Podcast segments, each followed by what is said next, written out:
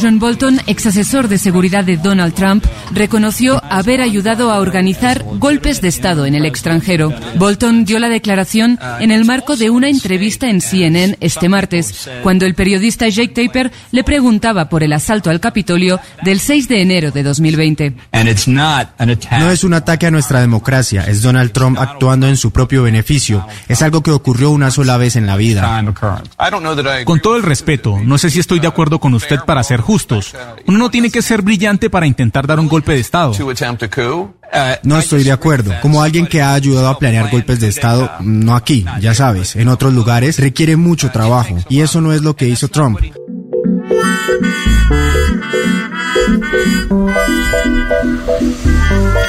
Ah, qué paciencia, ¿eh? Ya nos están diciendo en la carita. O sea, yo pre- preferiría. el- prefiero que me mientan un poco. No sé ustedes. Muy explícito, ¿no? Sí. Eh, eh, porque el problema de ser explícito, entre muchas otras cuestiones, que no te deja margen para el juego. O sea, Sí. pará, vos me estás diciendo que me haces los golpes de Estado. ¿Qué hago entonces? Yo quiero jugar un juego de grises. Déjamelo. Pero eso implica que vos no me cuentes toda la verdad. A mí me gusta el argumento que utiliza el tipo. No, eso no fue un golpe de Estado. Golpe de Estado, yo te explico lo que hacíamos nosotros. Casi que le faltaba sacar la lista, ¿no? Tienes razón, tampoco Trump hizo un golpe de Estado. Bueno, Evo Morales tiene una frase que decía que en Estados Unidos no hay golpes de Estado porque no hay embajada de Estados Unidos. ¿No? Creo que aplica este audio de Bolton, podría ir de la mano. Sí, vino que después además eh, Tapper le pregunta, ¿no? el periodista le dice, como vuelve la pregunta, y él dice, bueno, escribí sobre eso en, En el, el libro, libro, dentro de claro. Venezuela. Con lo cual demuestra que no fue un lapsus. Sí, o sea, no. dice, no, yo lo escribí. Bueno, ya usted- tengo un libro publicado. Este audio, este video, pues un tal video, circuló por todos lados. Sí. Salvo en la prensa de Estados Unidos, que ni nadie hizo ni una nota. Claro, a eso cual, iba. Total normalidad. Sí, es, primero me destruye esa frase que le dice not here, you know, in other Sí. places, o sea, y el periodista nada, Sí, o sea, no ese- parece. ese tú sabes, ya, ¿no? Sí, vos sabés, no acá, o sea, acá no, obvio, en otros Sí, países, ¿no? Como una obviedad. Y segundo, que claro, yo me fijé particularmente el otro día en los medios estadounidenses y nada, digo, No. eh, acá en Latinoamérica, en Argentina, le dimos bastante importancia, pero allá. No. Bueno, es que eso es lo otro que habría que registrar, porque que es eh, estábamos- hablamos de los medios en general, o sea, el New York Times progresista o con bla bla bla, tampoco. Quiere decir, hay porque no, no está a nivel e- esa esa idea de que afuera los Estados Unidos tienen derecho a realizar golpes de Estado no es algo que esté circunscripto a los halcones republicanos. Es Ni- transversal de toda la política. ni al sistema político también, a los medios de comunicación norteamericanos también. Te diría más, a los ciudadanos norteamericanos, Sí. nuestros queridos eh, conciudadanos de la eh, parte de esta maravillosa humanidad, también No, consideran claro. que tienen derecho a hacer golpe de Estado fuera de su país. De hecho, es así. es el fíjate pu- el qué problema. interesante que hoy los que se oponen a la lógica más intervencionista son los republicanos, ¿no? Sí, Este de America First.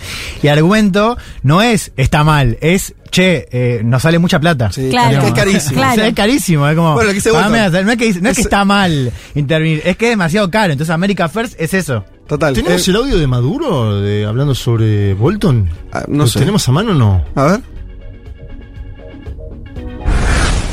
Ayer salió el señor Joel Bulton. Se parece al doctor Chapatín. Salió con una Es carpeta. Es igual. tipo doctor Chapatín. Miren la foto del doctor Chapatín y el señor Bulton. Una carpeta. Una guerra psicológica infantil de niños. Lo más loco es que este audio tiene varios años, pero ahora volvió a escena a partir de. ¿no? Las Esto fue de- cuando. Cuando Bolton estaba Claro, era intentando un golpe de. Estado Claro. en A mí me Venezuela. gusta que le dice Bulton. O sea, como, como el tipo, no, el jogging te hace un short Bulton. Para, pero es igual.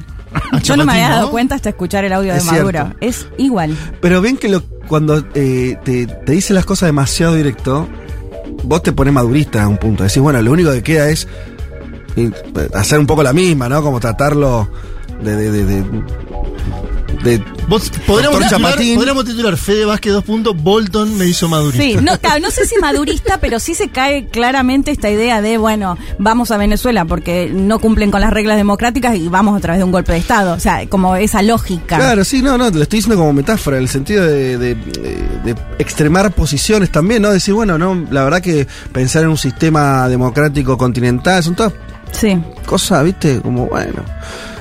La verdad que esto es más o menos, no solo lo que piensa, sino lo que hace. ¿no? Es tipo, eso es loco, ¿no? No es que dijo, dijo, yo lo hice. Hechos no palabras. No, no dio, no dio detalles de lugares, ¿no? Porque puede aplicar a Medio Oriente, América Latina. Sí, sí, no hay sé. una larga Sí, lista y de él países. estuvo cocinando en muchos países, ¿eh? en Sí. distintas administraciones. Porque que- con Bush trabajó él también. Y que, Ah, te, y que te terminas Bush. enterando, ¿no? Cuando se desclasifican los documentos y demás, cómo operó la CIA en varios países en golpes de Estado. Claro, en realidad tenés razón, nos, nos ahorró los 50 años, eso no sé, 40, Sí, que dura sí. lo- lo- la clasificación de archivos, lo Sí. dijo inmediatamente. Bueno, ahí está, el amigo Bolton. Eh, Gracias, doctor yo. Chapatín. Gracias, doctor Chapate. estamos defendendo el derecho a ser libre. Uma rígida política de controle da natalidade. I asked one of the top people in China. I'm going to deliver Brexit. Dicen que yo soy presidente pobre. Pobres son los que quieren más. The International Monetary Fund is also. Pues, Nuestra gran nación, que viva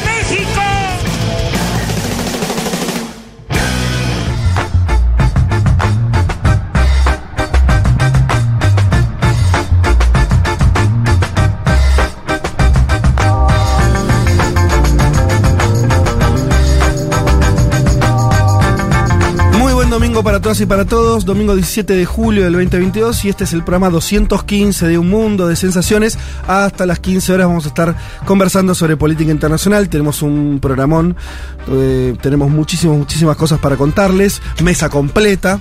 eh, este domingo también Eh, y si les parece ya mismo vamos a contarles de qué se trata este programa, porque además hoy, y esto ya los pongo en alerta a los oyentes, empezamos algo que no se va a detener en todo el año, que es que en todos los programas vamos a estar regalando libros.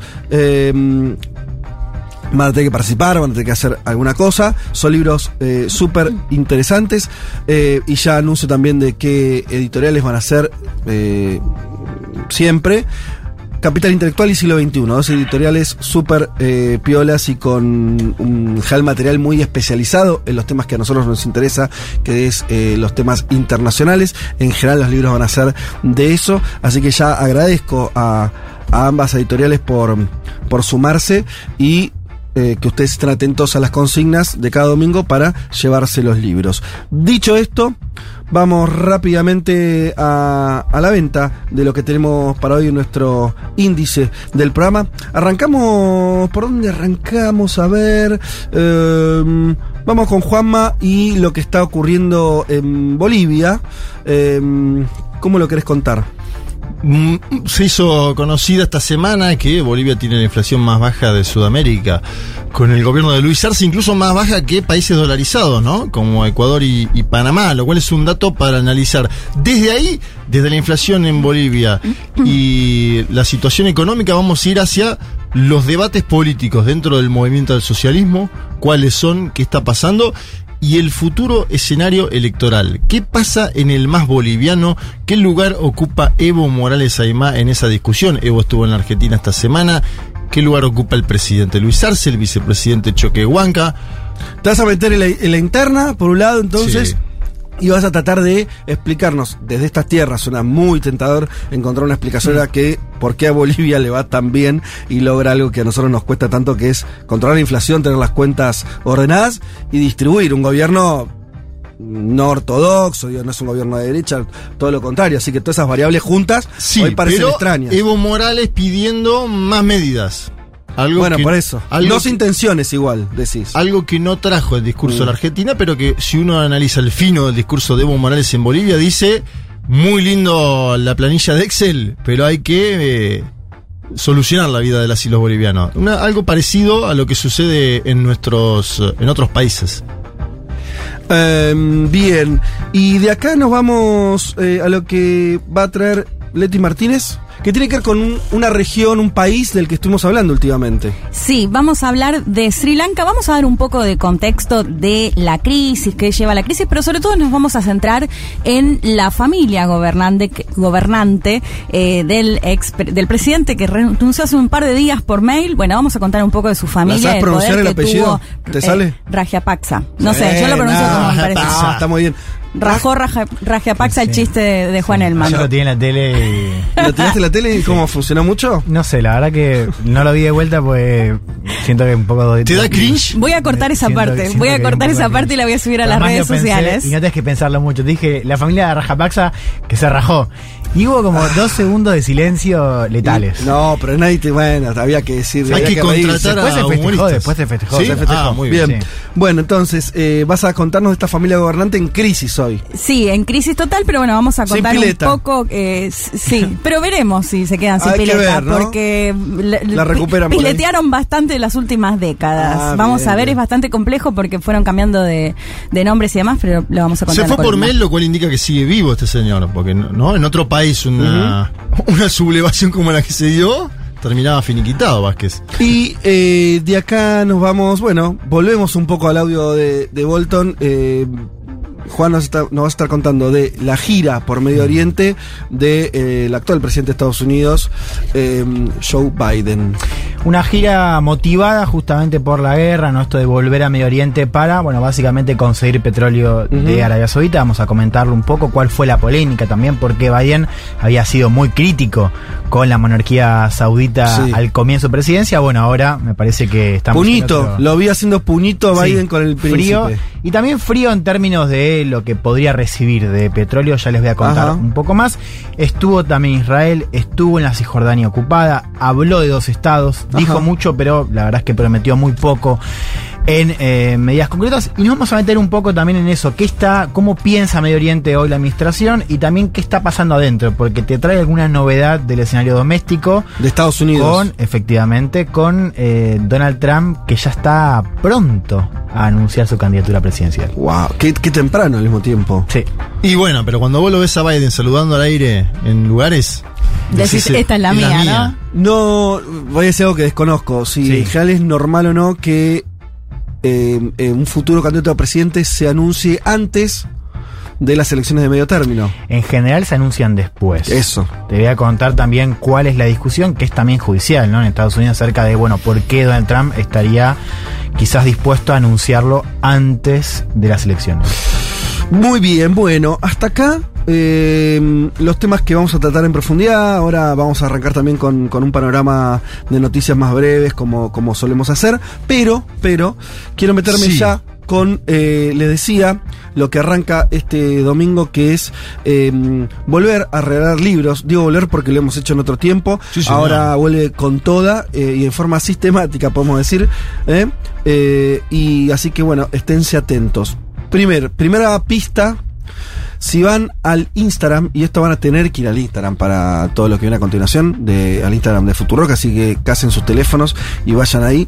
En la publicación del programa, donde están eh, las distintas, este, los distintos flyers sobre los temas que vamos a tratar. El cuarto, van a ver que hay la, que se van a encontrar con la tapa de un libro. El libro es cuando Google encontró a WikiLeaks, ¿sí? Eh, de Julian Assange, ¿sí? Del propio, eh, bueno, del ahora ex- casi extraditado Sí. eh, y hace años ya privado de su libertad. Eh, el líder de Wikileaks escribió este libro. El libro tiene unos años, de 2014-2015.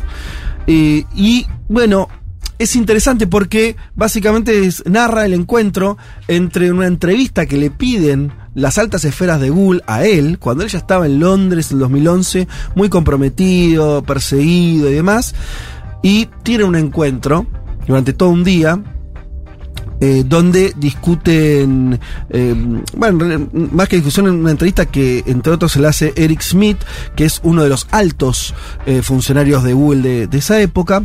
Y básicamente lo que, ¿por qué es interesante este libro? Porque Assange ahí lo que dice es, yo no sabía, pero en realidad me estaba entrevistando el Departamento de Estado. ¿Por qué dice esto? Y volvemos un poco a lo de Bolton si querés, ¿no? De alguna manera. Que es que... la empresa de tecnología más importante, que es Google, una de las empresas más grandes del mundo, y esto es la tesis fundamental de Assange, es prácticamente un brazo eh, más de la política exterior norteamericana, en términos de tener información de habitantes de todo el planeta, de líderes, ¿no? De, de entender el tráfico de internet y poder utilizarlo a piacere. Cosas que otras empresas en menor medida tienen, pero Google es la que, eh, esto lo dice Assange, es la que tiene mayores condiciones. Hegemónica es casi. Claro. No, no hace falta. Que nadie tiene que explicar eso, ¿no? ¿En cuántos buscadores uno busca actualmente información, no? También. Lo loco es que piensen que estas palabras son del 2011. Sí. Estamos en el 2022. Y solamente, y eso no se modificó. lo No solo mínimo. no cambió, sino que empeoró, porque en 2011 vos por- podías buscar en Yahoo, por ejemplo. ¿Sabes lo que me parece muy, muy interesante, Juanma? Chicos, es que ya estamos hablando de un poder, el de Google, recontra establecido. Sí. Mucho tiempo ya. Sí. De hegemonía en este terreno. Estas vinculaciones con el Departamento de Estado, ¿ustedes se imaginan que nada hace suponer que se hayan debilitado? No hubo No. ningún cambio de regulatorio en Estados Unidos que dijera, no, paren. Eh, Google y, y, esta- y- y gobierno de Estados Unidos, asuntos separados. nada que ver. Y entonces vos tenés, es como ver con una lupa, como, como un viaje en el tiempo, unos, unos años atrás, no tanto tampoco, ver un poco esa génesis. El propio Assange sorprendido, porque él también lo admite en el prólogo, yo no sabía de, semejante vinculación orgánica que él después se encarga de mostrar con mucha documentación, muy al estilo de Assange. Así que es interesante eso, como el mismo reportaje mismo, que está puesto ahí, eh, donde se discuten muchas cuestiones vinculadas a lo que sería eso, el poder de la información, eh, la- el lugar de las tecnologías eh, vinculada a la política. Sí, Ese va a ser el libro que vamos a regalar. Perdón, hoy. pensaba Sí. en qué fortalecido está Google, porque si te aparece otro buscador, te da desconfianza, ¿no? No, Digo, como que una ya está tan acostumbrada a usarlo que no ni siquiera lo pones eh, en pensamiento. No, no, es Internet. Google es sinónimo Sí, de Internet. Más que incluso que Facebook, que, otras, que otros bichos muy grandes, ¿no? Google realmente es lo que uno... Vos abrís una computadora y vas a Google. Sí. Antes de cualquier otra cosa. Bueno. Sí, trabajamos Gmail, en Google. Nosotros vamos al Google Drive, ¿no? Trabajando en general. Claro, Exactamente. todo. Es decir, Google sabe antes que todos ustedes oyentes nuestras Sí. columnas. Claro. Bueno, Entre otras cosas. totalmente. Vamos a la consigna, ¿sí? Em, ¿Qué tienen que hacer? ¿Cómo es la consigna? No, tienen que comentar en esta publicación de Instagram nuestra, en de Futurock eh, FM. Tienen que comentar en, en la publicación de nuestro programa. Responder a la siguiente pregunta. Si vos fueras Julian Assange, ¿qué información que hoy es privada la volverías eh, pública? O sea, quisieras filtrar, que es un poco lo que se dedicó Sí. Wikileaks durante muchos años, para que se lo sepa todo el mundo.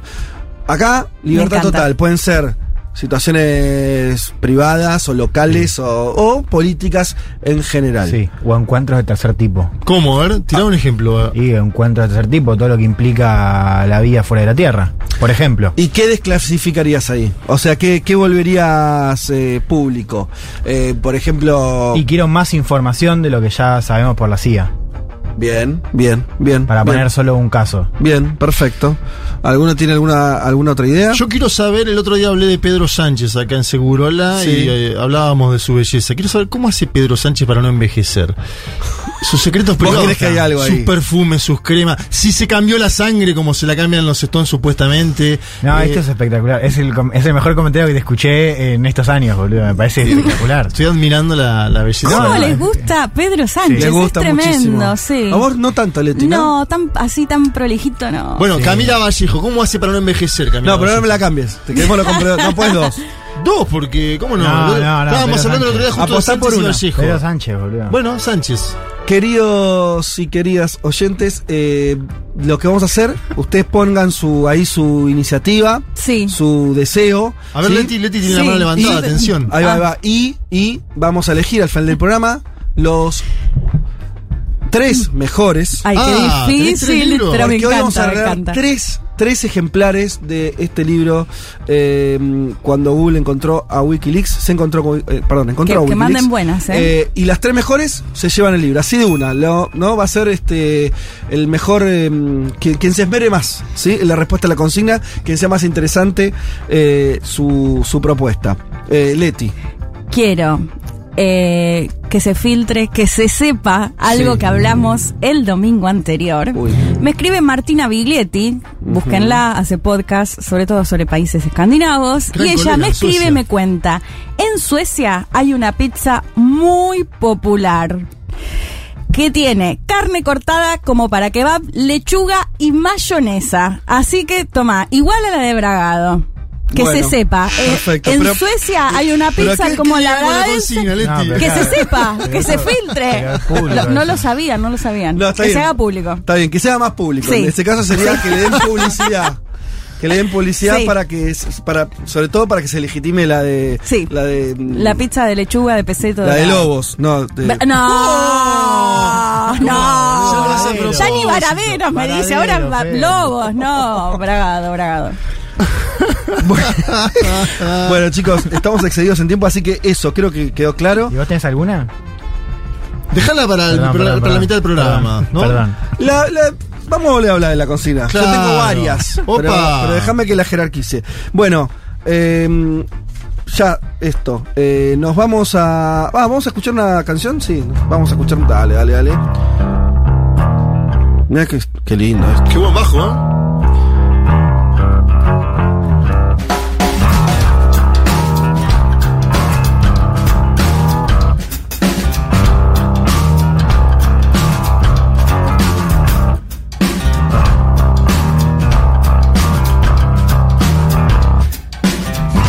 Vázquez, Carg, Martínez, Elman. Información justo antes de la invasión zombie.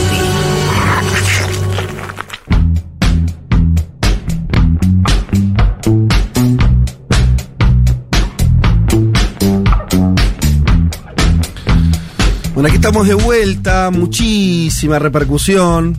La gente quiere tener su ejemplar de cuando Google encontró a Wikileaks, el libro de Assange publicado por Capital Intelectual, de vuelta. Gracias a la gente de Capital Intelectual por acercarnos este libro y los próximos títulos que ya, ya iremos este, sorteando eh, los domingos por venir. Bien. Muchísimos mensajes eh, nos hicieron caso, fueron nomás a la publicación de Instagram.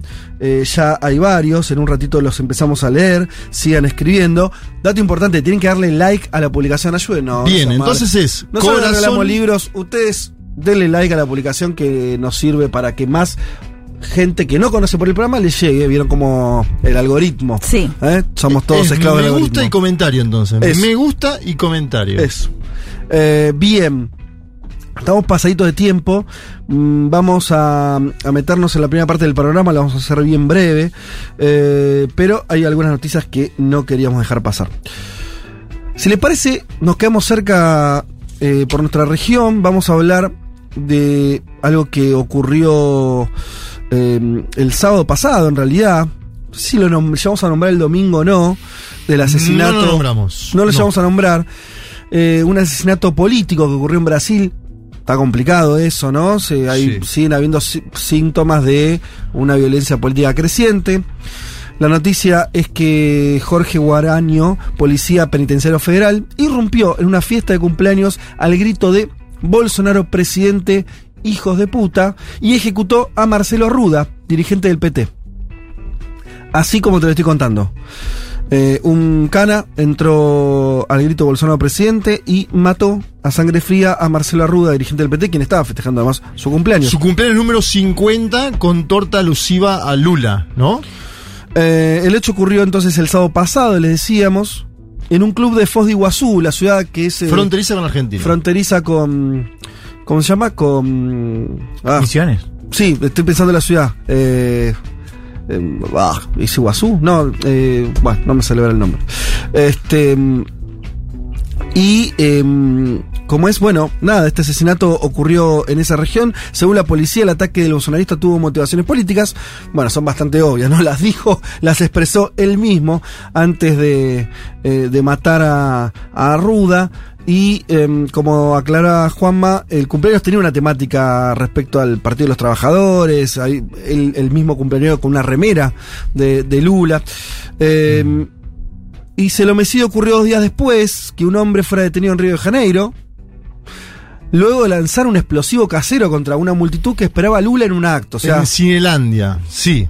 Y pará, hay un antecedente en Minas Gerais de hace tres semanas. mm, Entonces digo, si uno suma 2 más 2, 4, ayer hubo problemas en Río de Janeiro, en la calle, contra Marcelo Freixo, candidato que apoya a Lula en esa ciudad que además es una, es una ciudad controlada por el bolsonarismo. Si uno va sumando estos episodios, marcan una creciente violencia política en el Brasil de Bolsonaro y crímenes de odio, que es lo otro, el otro elemento a poner en consideración, porque en febrero de este año fue asesinado un joven del Congo en la playa con un bate de béisbol. Los crímenes de odio, yo les digo, la campaña está en Brasil, todas las semanas hay un pedido de justicia por alguien.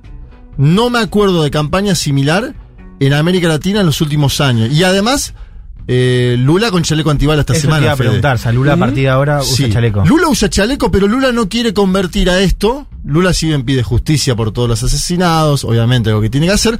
No quiere subirse todo el tiempo Mm. al combate mano a mano sobre Bolsonaro con el tema de la violencia, porque Lula dice tenemos que proponer soluciones económicas a las y los brasileros, no nos Claro. tenemos que montar todo el tiempo en esta discusión. Vamos a ver cómo sigue, porque está caldeado, Fede. Pensaba segunda campaña consecutiva donde uno de los dos candidatos tiene que salir a hablar con chaleco antibalas, ¿no? Pasó en Colombia con Gustavo, Gustavo Petro, Petro. pasa ahora con Lula en Brasil. Eh, lo de Brasil es particularmente complicado porque es una novedad también, ¿no? Eh, eh, lo decía, Sí. lo- bueno, esto, Lula no, no, no hacía campaña con chaleco. eh, Y él está en contra de eso. No, que Y to- obvio, sí. Él está en contra de eso porque dice, nunca en mi vida me lo puse. si me lo pongo, el pensamiento que tiene Lula y sus allegados, si me lo pongo, por ahí viene menos gente a mis actos, porque obviamente, imagínate que si vos vas a un acto donde están todo el, todo el que va a ser futuro presidente con un esquema de seguridad así, te da, temo- te da temor a participar en un punto. Bueno, igual lo, lo apuñalaron a Bolsonaro también en la campaña anterior, digo, más Sí, allá sí. de todo el manto de, de dudas, algo bien concreto. Totalmente, bueno, por eso hay una violencia política que, que está, que ya no se puede decir ni siquiera que esté larvada, sino que se está expresando, ¿no?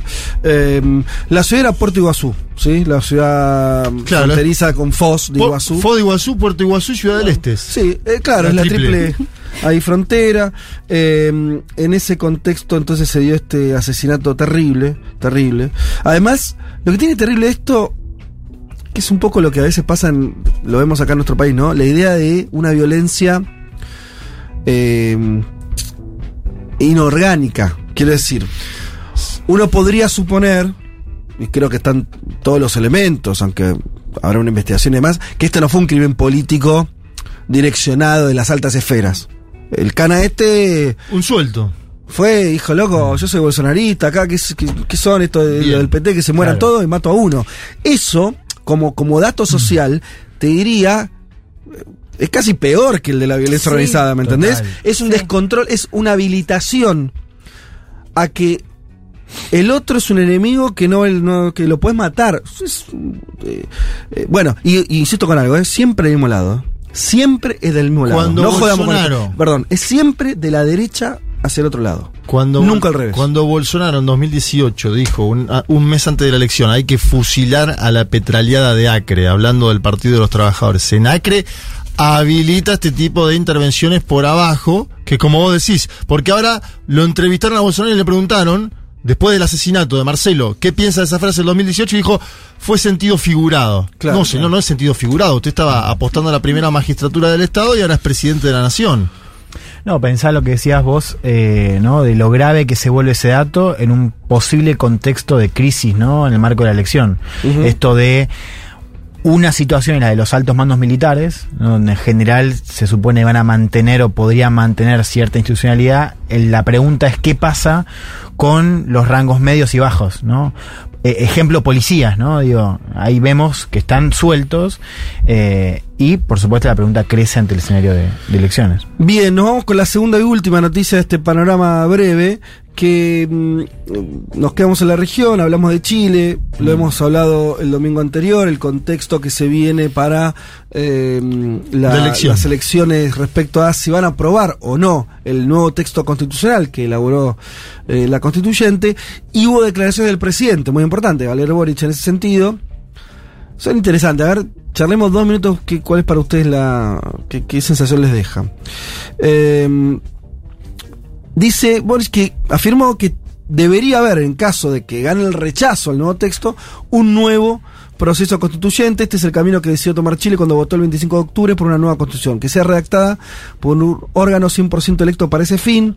Eh, y, eh, eh, eh, ¿qué más? Bueno, y después eh, se encargó de decir que una cosa es lo que haría yo, pero esto tiene que ser una discusión más transversal en relación a eh, si debería tener cambios el borrador o que o si el borrador el que se llevó es el mejor posible, no, a él se para en un lugar más incierto, como diciendo, bueno, esto es lo que hizo, lo que hizo este Sí, órgano independiente. Despegándose un poco de una eventual o posible derrota. Ahora bien, y hacemos breves porque estamos pasando tiempo, pero no quiero dejar de, de plantearlo. Eh, esta idea de, de Boris de decir que eventualmente tendría que haber una, una nueva constitución, o sea, un nuevo proceso constituyente, es una forma de tratar de levantar para el plebiscito, ¿no? Entiendo yo, como diciendo, cerremos esto acá. Para mí es un plan B, es una jugada audaz, es decir, está este texto y si no quieren va a haber otro texto. Pero, pero va a haber reforma, o sea, no nos vamos a quedar con la constitución del 80. A ver, cambio, está cambio propone todo el mundo discursivamente, ¿no? La izquierda y la derecha chilena dicen hay que cambiar la constitución del 80. Algunos dicen con una nueva constitución, que es este texto, este cuerpo normativo que ya está expresado, y otros dicen no, votemos en contra y avancemos en modificaciones en el Senado. Me parece que Boris lo que hace es. Boris estaba muy atado, su suerte, en general, al proceso constituyente. Y estaba en un callejón sin salida prácticamente, con 33% de aprobación Claro, claro. de la del apruebo y con 33% de aprobación De él. su gobierno. Entonces ahora es una jugada audaz a decir yo voy a tomar la iniciativa y me parece que en el contexto actual latinoamericano de mm, gobiernos nacional populares, no te digo estancados, pero tomando pocas definiciones, es algo que mueve el avispero. Sí, creo es blanquear un poco una discusión que se está dando acerca de, bueno, ¿qué pasa? O sea, eso, eh, ¿cuál es la, la opción B? Que hasta ahora vos Claro. tenías todo, o sea, un cierto murmullo, pero ninguna definición constante. Es cierto, Boris se juega, es, es el primer referente, eh, y es el presidente además que lo dice. Sí creo eh, que le saca un poco de peso a una narrativa que va a ser clave de cara a la, a la campaña, que es esto de la polarización entre el texto del 80, o sea, es la dictadura, eh, la eh, constitución de la dictadura, contra la democracia. O sea, esto que está diciendo Boric le saca un poco de peso en esa Claro, narrativa. dice, porque bueno, de última hacemos otra. Introduce la idea de que puede haber otra, que no sea ni esta ni la del 80. ¿no? Sí, yo creo que algo tenía que hacer y decir porque me parece que ya está muy extendida esta idea de que puede ganar claramente el rechazo y que eso acompaña al casi final de Boric, porque en definitiva sería exactamente lo mismo que Boric, Camila y demás funcionarios que están gobernando hoy le cuestionaban a la ex concertación. Digo, es- se encontrarían en el mismo lugar y con limitadísimas posibilidades de modificar todas esas situ- situaciones. Me parece que algo tenía que plantear al menos para, para salir un poco de esa lógica tan extendida. Qué paradoja igual Y- porque decían que no había tercera vía, yo me acuerdo funcionario del gobierno de Gabriel Boris, no hay tercera vía y lo que está proponiendo más o Claro, menos Sí, es pero- una tercera vía. Es que yo creo que no se imaginaron para nada este contexto de rechazo. De hecho, es difícil hasta hoy entender que pueden llegar a volver a foja cero. Digo, después de Sí, todo sí, no, esto. no. Es muy difícil entender por qué, en definitiva, si el 80% votaba a favor de cambiar la constitución y hablas con casi cualquier chileno o chilena, bueno, excepto alguien que sea muy de derecha, y están a favor de, que, de una nueva constitución. Es difícil entender que, que gane el rechazo. Sí, a mí me parece tan difícil de entender. Más allá de la particularidad chilena, hay algo que está muy claro que es lo difícil que es, primero, convencer eh, a la mayoría del país sobre un texto que. ¿Quién lee un Nadie, texto nuevo? nadie va a leer. O sea, muy ¿Cómo pocos, muy pocos son los que leen Bueno, casi claro, 400 Igual se está comprando el texto. Sí, pero que los que lo compran Yo ya- le- yo los le- que están con el apruebo. Yo leí ahí que era un texto de los más vendidos en el... no- Uno de esos son Para caracterizaciones. igual, igual, chicos, ninguna reforma constitucional, ni la venezolana ni la boliviana, que tuvieron eh, altísimos eh, niveles de aprobación, eh, su suerte pasó porque la gente lo leyeron. No, la gente concurre en un sentido afirmativo para apoyar un proceso político. Sí. El Bueno, problema, no. el problema que que- tenés en Chile es que ese proceso político está con dificultades en su propia legitimidad. Sí, y está en disputa. un, un, un vínculo muy extraño entre el proceso constituyente que no fue de nadie al final. Claro. Y, o sea, todo eso fue muy raro, no voy a la chilena. Sí. Y yo agrego un elemento más, que para mí hay que meterlo aunque no sepamos, aunque abajo la, vos haces doble clic y no hay nada. A ver. En la vida post pandemia y en medio de una cuasi guerra mundial, las sociedades están diciendo cosas. O sea, no. El termómetro para. No, no sé si el termómetro siquiera. El, eh, la caja de herramientas para entender por qué las sociedades están haciendo lo que hacen. Está muy difícil, pero son elementos tan gruesos estos que no lo puedes no meter. Porque están, donde pongas el ojo, tenés gobiernos, como decía Juanma, o que no saben para dónde moverse, o no se mueven, o sociedades totalmente eh, eh, reacias eh, a, a apoyar una cosa o la otra, corrimientos que pueden ir para la derecha o la izquierda, pero pensemos, Sí. donde veas, eh, España, se estaba por ir para un lado, para el o sea, es una situación muy de mayor, de muchos interrogantes.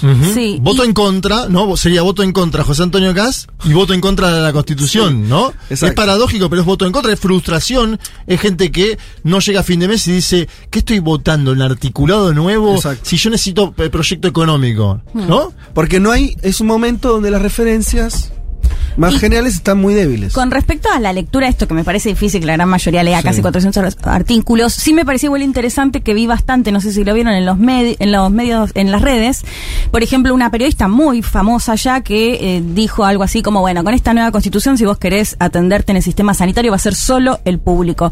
Y abajo haciendo, no, mira, lee el artículo, lo que plantea que va a seguir el, el sistema privado y el sistema, como un poco, me parece eso, cortar con esa desinformación. Y por otro lado, brevemente, sumar que este contexto de de evaluación del peso chileno, Claro, de inflación, total. de situaciones que los chilenos no viven hace décadas y que jue y que le juega el discurso de la derecha, porque ¿qué- qué le- no volvemos a la época de Allende y toda la situación.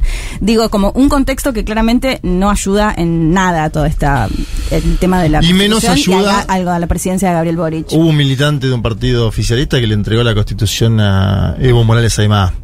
Digo, también hay, se, se ponen trabas del propio oficialismo en algunas cosas. Vos lo decís por la histórica rivalidad entre Bolivia y, Y Chile. a ver, Bolivia fue dos veces a la Haya contra Chile. Eh, vos entregarle la constitución nueva a Evo Morales y que Evo Morales diga vamos a ganar, es entregarle Claro. la campaña a la derecha, Fue la tan verdad. loco que, que pensaban que era fake news. O sea, como en Chile, además la foto parece un Claro. poco montaje. Sí, sí, y no. Y tuve que salir a decir que era verdad. Sí, bueno, ahí el- el- la inexperiencia, pongamos así, de, Sí, la- de claro. los que están gobernando hoy en Chile, empieza a meter miedo a veces cuando vos lo ves jugar de una manera que decís, bueno, No sean tan verdes. ah, es difícil cuando lo sos también.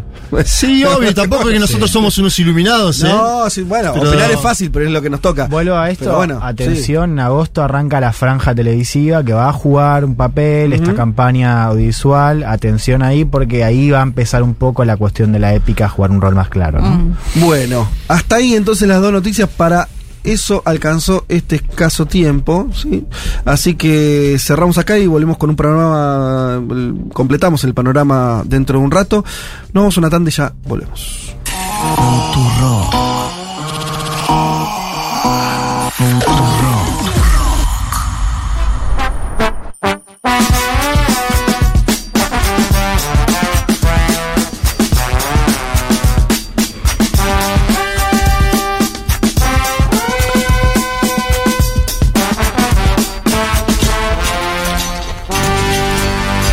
Bueno, aquí estamos. eh, un montón de comentarios en la publicación. Eh, les reitero, para llevarse el libro Cuando Google encontró a Wikileaks de Julian Assange, de la editorial Capital Intelectual, lo que tienen que hacer es comentar en la publicación de Instagram, en la publicación donde están los flyers del programa, ¿sí? Eh, Me gusta el comentario en esa publicación. Bien, me gusta y comentario. Repito cuál es la consigna rápidamente, es qué información, que hoy es privada, filtrarías, que es un poco la tarea que desarrolló estos años Wikileaks, para que la conozca todo el mundo. Leo algunos, ustedes también, amigos. Em, Clarica dice la enfermedad de Chávez. Bien, y esto también dice Seima Amiga, otra usuaria, así que ahí hay una, una idea, bueno, todo lo que, lo que rodeó, es verdad que fue, obviamente, porque se atendió en Cuba, hubo mucho secretismo alrededor de eso, eh, no sé si hay una, una gran verdad por descubrir, pero es verdad que estuvo rodeado de un manto de, de, Sí, fueron cinco meses, ¿no? De Fue muy largo. Idas y vueltas. de operaciones y demás. Esos últimos cinco meses, digo yo, el momento que va, que, que hace la famosa cadena nacional 8 de diciembre, dice Nicolás Maduro, Claro. el viaje posterior a Cuba, la operación en Cuba, la vuelta a Venezuela y un tuit de anuncio. Sí. Eh, Sofía Clarence dice todos los documentos firmados por los jueces de Cava, esto en, en otro orden más local, supongo que hace referencia a las decisiones judiciales de, de los jueces de la ciudad, y no solo de la ciudad, pero bueno, en general, este, digamos así, como con poca distancia emocional Sí. respecto al macrismo. ¿Puedo, mí- puedo sumar una que me gustó que leí? Perdón, Juan. Dale.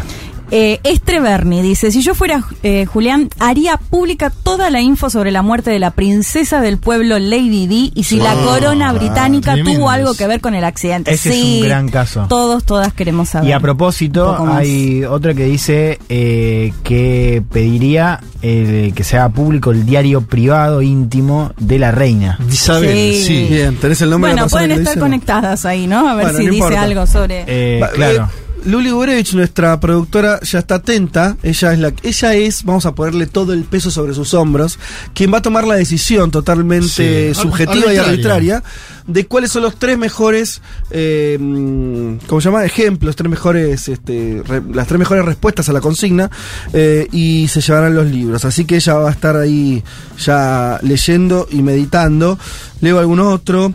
Me gusta esta. Mika dice, me- eh, quiero que filtren las principales búsquedas de Google de todos los mandateros y gente importante. Quiero saber qué googlean. Oh, Debe qué ser lindo. interesante eso, ¿no? Debe ser lindo saber que googlea Joe Biden Si son hipocondríacos, ¿no? a las 11 de la noche. Si son hipocondríacos, Claro. Biden, Biden que saluda al aire, pone demencia senil, por ejemplo, ¿no? Están en la lona, Claro. ¿no? Fosfobita. Fosfobita, ¿Qué contraindicaciones. pasa si no me acuerdo? Viste que a veces uno, ¿no? Me pica el brazo izquierdo. ¿Qué pasa? Y Google siempre dice cáncer. No, terrible. Eh, sí, sí, puede haber muchos, este, eh, muchos Son así. hipo- a- Me imagino que alguno habrá hipocondríaco. Pero no, deben ser búsquedas. Me, me- me- mira, le voy a decir, ¿quién no resolvió cuestiones laborales con búsqueda de Google o intentó hacerlo? Vos tenés una duda de cómo hacer tu trabajo. Y algo en Google, googleá, aunque sea, Seguro. arrancá por ahí. ¿Cómo es tal cosa? Los presidentes, ¿vos pensás que ninguno lo hace? Con Sí, alguna cuestión. obvio. ¿Cómo- Alberto, Sí. ¿cómo bajar la brecha entre el dólar? No. ¿Qué hizo ¿Puedo leer uno- Venezuela? puedo leer uno más que me parece que también nos interesa mucho. Otra mula. Dice, secretos de la iglesia, pedofilia, golpes de Estado. Saber en cómo participó en distintos golpes de ¿Pero Estado la iglesia Ah, la iglesia. y la receta del Fernet. También. Ah, distin un abanico, ok, ok. Sí. Yo diría, vayan por uno, desarrollen una, una pero bueno, Nos quedamos con el de la iglesia igual. Supongo que el Dale. otro lo sumó como... dale, dale. Eh, um, Hernán pone quiero el libro, pero esa no es la forma de responder la consigna, querido Hernán. Vamos, dale un Sí. poquito más. Yo sé que es domingo, son las 12.59, pero. Ah, no, no, mira, dos comentarios abajo lo pone. Dice, aclararía la existencia del área 51. Sí. No, en línea con eh, lo eh, de Elman. Hernán Palau, que nos, nos escucha siempre, nos sigue, comenta. Un puntito para Hernán. Eh, son de Tropeoc, dice. Eh, Getulio Vargas efectivamente se suicidó, el expresidente de Brasil. Uh. El ERP y otras guerrillas fueron financiadas por el M16 pensando en la balcanización de la región. Esa no la tenía, pero bueno. Está ¿Cómo bien. está la confi, eh? Hay mucha conspiración ¿Cómo acá. está la confi? Y es- uh, esta, esta, Nadie nombró a Bill Gates todavía, ¿eh? esta es terrible, pero está buena. Decime. Si fuera Julián, filtraría llamadas y mensajes de Checolás en septiembre de 2006 para saber dónde están los restos de Julio López. Sí. Son ese tipo de cosas que decías, ¿cómo me gustaría tener esa info? O sea, bueno. Sí, y que aparte son cosas que cambian el destino de una nación. Totalmente. ¿no? El caso de Brasil y Lula es un hacker de, de Aracuará que se metió en el celular del fiscal y a partir de ahí desmontó la operación Lavallato, Fede. Termino una, una, Dale, dale, una dale, más, eh, digo, esto es todo responsabilidad del oyente. eh, do- ¿Qué dice? Dotobre, creo que es J. Dotobre. Saber cómo lo tiene agendado CFK Alberto en su celular. Uh. Yo no, yo creo que no lo tiene como presidente, no sé, no, No, no, no, no, quiero que no no. quiero arriesgar. Pero No, Además pero lo tiene pensando, agendado está como lo tenía agendado desde hace años, seguramente. Igual viste que Alberto. ella, Claro. pará, ella dice que siempre cualquiera puede mirar el celular, así que no Es creo cierto. que sea. si- Siendo tan audaz como es ella ¿eh? y perspicaz, no creo que lo tenga con algún apodo. no. El apodo puede que lo digan en otra cosa, en una cena, en un Sí. almuerzo. Ay, puedo sumar uno que dale, es, más último. gracioso, Dale, pero me dale. gustó. Eh, Carpintería Sicilia dice, quiero el libro. Yo filtraría audios de WhatsApp de presidentes infieles con sus parejas para que haya más hits musicales como Mi Bebito Fiu Fiu. Ajá. Por favor, aguante Muy bien. Latinoamérica. Temazo que nos dio el expresidente peruano Martín Y Vizcarra. que le va muy bien aparte, ¿no? El- No, el ya está. día- Yo ahora con mi pareja me digo Bebito Fiu Fiu. No, no, Ah, no, pero bueno. más allá de eso, a, a don Martín, que era un presidente impopular, eh, lo saluda a la gente, le pide sacarse Sí. fotos en Lima, bueno, Ahí algo, está logrando la popularidad que no logró durante su mandato. algo pasa ahí. Sigan escribiendo hasta las 3 de la tarde que hay tiempo y vamos a seguir leyendo. Y los que no salen al aire, nuestra productora eh, los va a estar leyendo y ella va a ser quien nos diga, acá están los tres ganadores. Bien, nos metemos en lo que prometimos. Para mí, yo estoy esperando este momento desde hace varios días porque mm, me recontra interesa el tema y me parece que un programa como este tiene la obligación de, de tratarlo esto, por más que no sea tanto de coyuntura, aunque tiene, eh, pero es uno de, uno, de, uno de esos casos de estudio para mí y que va a ser caso de estudio mucho tiempo, que es el caso de Bolivia, el caso de Bolivia en términos económicos, el caso de Bolivia de cohabitación del poder, por llamarlo de una manera, o coalición, eh, donde el líder político no es el presidente y todo eso. Así que, Juanma, arranca nomás. Hubo un tuit el día lunes del jefe de Estado boliviano, de Luis Arce Catacora, que dice lo siguiente, dice, pese a la crisis internacional, Bolivia es el país con más estabilidad de precios en Sudamérica. Tenemos la inflación más baja del continente. La aplicación de nuestro modelo económico nos permite ser nuevamente ejemplo de manejo económico en América Latina y obviamente ponía un gráfico comparativo uh -huh. donde Bolivia tiene menos inflación que Panamá y que Ecuador, países dolarizados. Claro.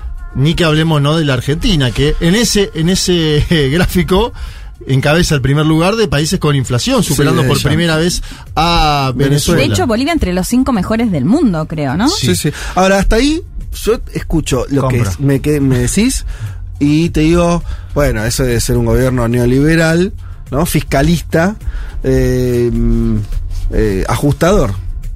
No. No. No. Tiene debates internos el gobierno. Los quiero saber todos y cada Bien, uno. ahora nos vamos a meter con eso. Primero explicar, Bolivia tiene un cambio fijo, ¿no? Sí. Un cambio fijo hace 11 años. Hace 11 años que el peso boliviano vale lo mismo, una diferencia de centésimas. 6,95. Qué hermosura. Entre 6,91 y 6,95. Un dólar es 6,95 eh, boliviano. ¿Por qué? Hay subsidio a combustibles. Viste que a veces la derecha dice tenemos que sí. tener estabilidad, pero sin subsidio. Bueno, en Bolivia hay subsidios hay a combustibles. Y a algunos productos de la canasta básica, como la harina, ¿sí? Es decir, está subsidiado los combustibles y, y los la, la, harina que, con la cual se producen diversos eh, alimentos. Y, y además, si, Juanma, perdón, que está subsidiado eso porque parte de la harina ellos le importan. Son importadores y entonces al, para no tomar el precio internacional, que en contexto como este es carísimo, ahí viene el subsidio. Sí, Evo Morales dice, tenemos que utilizar harina de yuca que se puede producir en Bolivia para sí, bueno. consumir pan con harina de yuca. Es una Pero ellos importan la harina de trigo eh, fuertemente. Y sí. ha subido el precio en, claro, en el claro. último tiempo. Y además, Fede, si uno sigue la línea argumental del gobierno, es la nacionalización de los hidrocarburos la principal fuerte, fuerte digo, de estabilidad en la macro y en la micro. ¿Por qué? Porque con eso se puede sostener un precio de la gasolina, la gasolina que consumen los habitantes, de medio dólar por litro, ¿sí? Un precio bajo y no indexa los aumentos del precio internacional. No ha subido la gasolina en Bolivia como ha subido en otros países, ¿no? Eh, bien sabemos además que la gasolina no es solo para el transporte de los ciudadanos. La gasolina es lo que logra el transporte de los alimentos, ¿no? Lo que logra el transporte de las y los eh, trabajadores. Sí, sí. Cuando sube el transporte, cuando sube la gasolina, sube el transporte, se encarece el flete, bueno, sube en general todos los productos de la economía. Quiero eh, hacerles escuchar el primer audio que vamos a tener en esta columna. Es un spot, ¿sí? Del Ministerio de Economía de Bolivia. Un spot de esta semana. Ajá. Donde lanzan un, algo muy sugerente porque hablan de los precios de combustible en toda América del Sur. Presten la atención y eh, especial atención, tenemos muchos oyentes en Uruguay los oyentes en Uruguay a por ver. algo que va a pasar. Esto es un joven que cuenta lo siguiente en Bolivia, a ver. ¿Qué? La gasolina en Bolivia no sube de precio y ni siquiera ahora con la guerra de Ucrania-Rusia. ¡Qué loco! Porque en Ecuador se disparó 30%, en Argentina 18%, en Chile 40%, en Brasil 49%, en Paraguay 59%, Perú 64% y ni hablar de Uruguay, 84% de incremento y Bolivia 0%. ¿Crees que es magia? No, es gracias al modelo económico boliviano que piensa en el bienestar de la gente y cuida tu bolsillo. El Estado hace muchos esfuerzos para que el precio de la gasolina se mantenga estable y nuestra plata no se entre al tanque de nuestro auto. Ah, tengo una presentación. ¡Chao! Estamos creciendo con estabilidad. Ministerio de Economía y Finanzas Públicas. ¿Crees que es magia? No, dice el joven. Es, eh, parece imbatible, o sea, parece, Sí, viste cuando sentís una planadora Sí. discursiva, decís, porque él cierra, cierra eh, te cierra todas el chavo. Sí, de paso está mirando un poco a los demás gobiernos. Ah, eso- eso de sobre todo Yapa. de la calle Pou, ¿no? De la calle Pou debe estar. Pero es para consumo interno, no, no es política internacional. Claro. O sea, ¿no? Es consumo interno. Es es consumo para interno. eso. Es decir, muchachos, está subiendo Sí. en todos lados el combustible, menos en Bolivia. Y lo podemos hacer porque subsidiamos. Este Mm. es un elemento adicional que me parece interesantísimo para poner en discusión, ¿no? Mm. Porque hubo varias, eh, varios eh, medios de la derecha latinoamericana que levantaron esta última semana a Bolivia, pero no hablaban de esos subsidios cruzados. Bien. Claro, hablan solamente que tienen baja inflación Claro. y responsabilidad fi- fiscal, que también Sí. no nombran la cuestión del subsidio. Ahora, el tema de la pregunta es por qué pueden hacer esto. Pueden hacer esto Porque porque. de dónde están, porque esto sale plata. Sí. Subsidiar, eh, tener, de hecho, no tener inflación es porque tenés un, eh, podés sostener el, el precio de- del boliviano cu- al precio que quieras, porque tenés que tener los dólares para sostener eso. Los expertos dicen que nacionalizaron hace poco tiempo, ¿no? A diferencia de otras naciones, la nacionalización boliviana se da en el año 2008 y eso le permite un crecimiento sostenido que obviamente después habrá que ver porque en algún momento tiene que depreciar la moneda. Yo hablando con algunos eh, analistas, compañeros, colegas, en Bolivia me decían, esto puede durar dos años más, tres años más, pero en algún momento tiene que haber una depreciación, ¿sí? Para ganar competitividad de algunos sectores. Claro, para exportar. Exacto. Ahora, hasta ahora se mantiene por la posibilidad de Pero divisas que dan los hidrocarburos. Eso. Digo, vos lo que, lo que tú, lo que no tiene, casi ningún país de la región tuvo eso, Venezuela en su Por eso momento digo que nacionalización tardía. Venezuela, la, Venezuela tuvo ingresos económicos fuertísimos de los hidrocarburos en los primeros años y que se mueve siempre también a, a partir del precio de el- las commodities eh, internacionales, ¿no? Evidentemente no era lo mismo el precio del petróleo en el 2000 que en el 2013 o 14, ¿no? ¿Te acordás que hubo una caída impresionante? Sí. Que ahora, bien, me quiero meter ahora más allá de lo económico. Pero Juanma, para, para, para- digo para terminar, de- porque por ahí los oyentes no lo tienen tan claro, que es, vos lo que estás diciendo entonces es que Bolivia tiene una cantidad de dólares que le entran directo al Estado. Sí. Porque cuando decís nacionalización, lo que estás queriendo decir es, las empresas que exportan el principal producto de exportación de Bolivia son el Estado mismo. Estado. decir, compara con Argentina. Las exportaciones argentinas son de, eh, eh, como es, productos eh, agropecuarios. No es estatal la tierra, las exportaciones, la- las exportadoras de grano no son empresas estatales. A lo sumo le cobrás un porcentaje impositivo, las famosas retenciones. El Estado boliviano, para decirlo rápido, se la lleva toda. Se la Ahí lleva- está la diferencia, ¿no? Sí, y además subsidia, lo decíamos, hidrocarburos, es Sí, decir, claro. que vos puedas tener eh, gasolina a un costo bajo, y subsidia a los productores de alimentos, que es la otra explicación para que salgan poco los Claro, alimentos. claro. Es, decir, es todo un círculo la economía boliviana, que hay que ver hasta cuándo dura, por eso yo mencionaba esto que... Igual van 15 años, no es que pues, ya duró. Sí. Va un sí. tiempo. Va un tiempo largo. Va un tiempo largo. Como en todos los gobiernos de la segunda oleada hay discusiones internas. A ver. Y acá me quiero, quiero que de esto hagamos una parte importante de esta columna. Que tiene que ver con la política, las discusiones internas, pero también con intereses, con lugares que cada sector ocupa, con disputas al interior del oficialismo, en este caso del movimiento al socialismo. Quien mo- movió ficha en junio de este año fue el expresidente de Bolivia, Evo Morales. ¿Por qué digo? Eh, Esta estabilidad que vos marcabas existe. Está. Sí. Ahora también dentro hay debate sobre el, el crecimiento, cómo se financia la economía, Ajá. el día a día. Una, Eh, una pregunta, Juanma, y sí. eh, no lo dijiste por lo decís después, no sé, pero además de todo esto que funciona en términos macroeconómicos, el gobierno de Bolivia hoy, el gobierno de Arce, es un gobierno con aceptación popular. Es un gobierno que le va bien, te, te lo estoy preguntando. Sí. Sí, sí, es uno de los gobiernos con mejor aceptación en América Ok, no, Latina. no está teniendo un problema político tampoco, como le pasan a otros gobiernos, Boris en Chile. Tiene más aceptación que Boric, que Fernández. eh, creo que está por debajo de Andrés Manuel López Obrador, el único que podría estar Mm. en aceptación más sostenida que Arce. Digo porque ahora vas a hablar de la interna. O sea, igual, a pesar de todo esto estamos, que estamos contando, hay interna. Y claro, Ok. eh, hay interna, pero es una interna.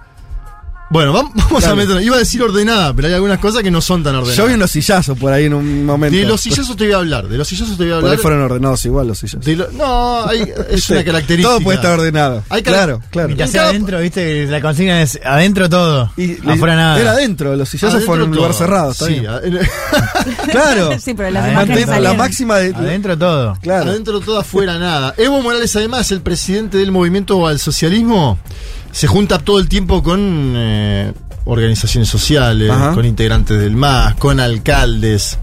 dice que ahí hay un pedido permanente de que faltan obras en Bolivia. Esto lo decía en junio de este año, es decir, hace un mes atrás. Escuchemos a Evo Morales. Un pedido permanente, que faltan obras, no hay movimiento económico, esa demanda es permanente. El altiplano boliviano se quejan, está 30, 40, máximo 50 bolivianos al jornal. ¿Eso qué significa? Que no se siente el cambio económico, está mejorando la economía, pero no se siente en la familia. No suena ese argumento, ¿no? Sí, también. No se siente el cambio económico. Está mejorando la economía, pero no se siente en la familia, dice Morales. Increíble como si cambiase algunos nombres y apellidos en, en causa la misma los mismos debates en todos lados. Bien, le contesto a Evo Morales, obviamente de forma tranquila, el titular del Ministerio de Economía y Finanzas Públicas de Bolivia. Estoy hablando de Marcelo Montenegro, un hombre de Luis Arce Catacora. Acuérdense que Luis Arce fue el ministro de Economía de Evo Morales. Y es la mano derecha, ¿no? De Arce en temas económicos. Marcelo Montenegro. Un hombre que no, no tiene ni Wikipedia, digo, para que veamos. Ajá. Un desconocido para Sí, América Latina. sí. Conocido en Bolivia, pero desconocido para América Yo no, Latina. no lo, no le he escuchado nombrar en todos los años de, de- bueno, de- de- de- del gobierno de Evo, no, no ocupó, no fue ministro. No, no, no, no, no. Em, Montenegro dice algo que podría haber dicho alguien del otro lado del mostrador en nuestros países también. Sí. Lo que importa es medir las variables de manera fiable, dijo. A ver, escuchemos a Montenegro. Son percepciones, pero lo que importa en economía es medir con el termómetro. Las sensaciones eh, térmicas pueden ser engañosas. Lo que importa es medir estas variables de manera fiable. Las variables que aquí hemos mostrado están mostrando eh, que en varios sectores de la economía se está dinamizando el empleo, la construcción y el, y el ingreso. Entonces, los datos que mostramos es mejor que eh, una percepción. Datos concretos, datos objetivos. Bueno, casi apegado a la planilla del Excel, ¿no? El ministro de Economía de Bolivia, obviamente marca una discusión a lo interno. Este audio me parece similar a alguno que yo le escuché, por ejemplo, al, al ministro saliente Guzmán en su momento, ¿no? Ex ministro, digo, ministro saliente. ¿En qué sentido? Y en esto de que las percepciones, el termómetro, lo que importa es medir las variables, ¿no? Guzmán hablaba mucho. Una de la- respuesta muy técnica. Eso, un A un, a una, a un planteo político. Montenegro es un funcionario técnico, te diría. Sí, sí. Eh, sin lugar a dudas es un funcionario técnico. Pero le respondió a Evo. Eso lo vuelve político. Digo, viste, también. Lo vuelve político. Los problemas son cuando se, se, se cruzan esas fronteras. Un técnico respondiéndole al líder político. Digo, a Evo no sé si le gustó eso. No, Sí, se la bancó no le- mucho. no le gustó. Y Evo tiene, Evo tiene debates similar a la Argentina, Sí. que sucede con Cristina Kirchner, con algunos integrantes del, de todo el gabinete de Arce, ¿sí? También tiene gente en el gabinete, similar a lo que sucede Sí. en la Argentina. Montenegro habló en estos días con CNN en español, ¿no? Eh, con los colegas eh, O'Donnell y Tenenbaum. Lo consultaron sobre la causa de inflación en Argentina. Él no se quiere meter mucho en eso, pero hizo énfasis en el déficit fiscal, ¿sí? Esto es algo que viene planteando la OCDE. Eh, aconsejó una modulación de estos elementos fiscales. Obviamente señaló el gobierno de Mauricio Macri. Esto también hay que ponerlo en consideración, ¿no? Es, eh, es un técnico montenegro, pero dice el, pro- el problema que tuvieron ustedes fue Mauricio Macri que dejó una herencia muy complicada en la Argentina. Esto lo dice en CNN en español, es algo público. Unos días después de que le contestó Montenegro, Evo volvió a la carga. Ah. Sí. Dice que hubo un crecimiento de la informalidad laboral y que eh, esto fue el 12 de junio y que se siente la crisis alimentaria en Bolivia. A ver, escuchemos. Evo Morales, el segundo audio, junio 2022. Porque somos del campo, hemos retornado al campo, hemos cosechado arroz, hemos cosechado yuca, estamos sembrando maíz. Ahí otra vez, creo que nuestro gobierno tiene que impulsar algunos créditos blandos. Yo sigo pensando, para que la crisis económica o cualquier problema económico no nos afecte, hay que hacer una inversión rápida en alimento. Ya se siente la crisis alimentaria. Hay informalidad, la informalidad está creciendo. Bueno, da un, da un debate no económico. Dice, tiene que hacer el gobierno darse créditos blandos, lo dice en público en su programa de televisión de los domingos. Tiene un programa de televisión Evo Morales Ajá. los días domingos que se llama Evo Líder del Pueblo, que lo hace en Cauchazún Coca.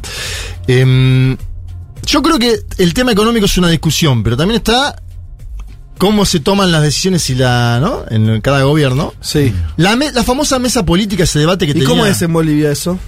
Bien, no, no existía mesa política hasta ahora.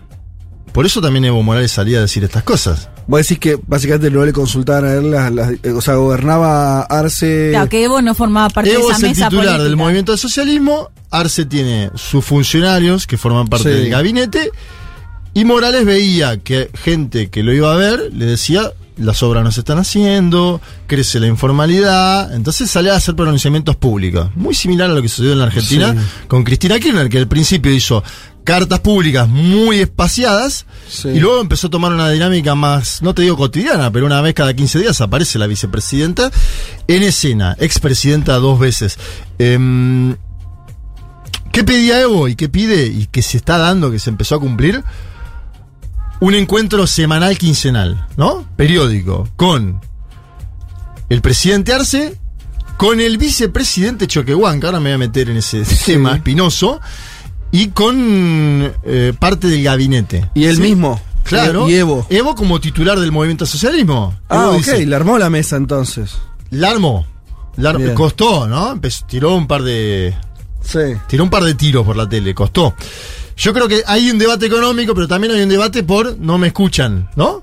Algo similar sucedió en Argentina, me parece, ¿no? Digo, se están juntando el presidente, el presidente de la Cámara de Diputados y la vicepresidenta, porque hubo también un teje y maneje. Se juntaron el 9 de julio pasado a darse Evo Choquehuanca en Cochabamba, eso también habla de algo, Cochabamba. La tierra de Evo. claro, para simplificar. Eh, y Morales dijo, "Mm, me gustó esto que pasó, me gustó, lo valoró. Tenemos este último audio de Morales.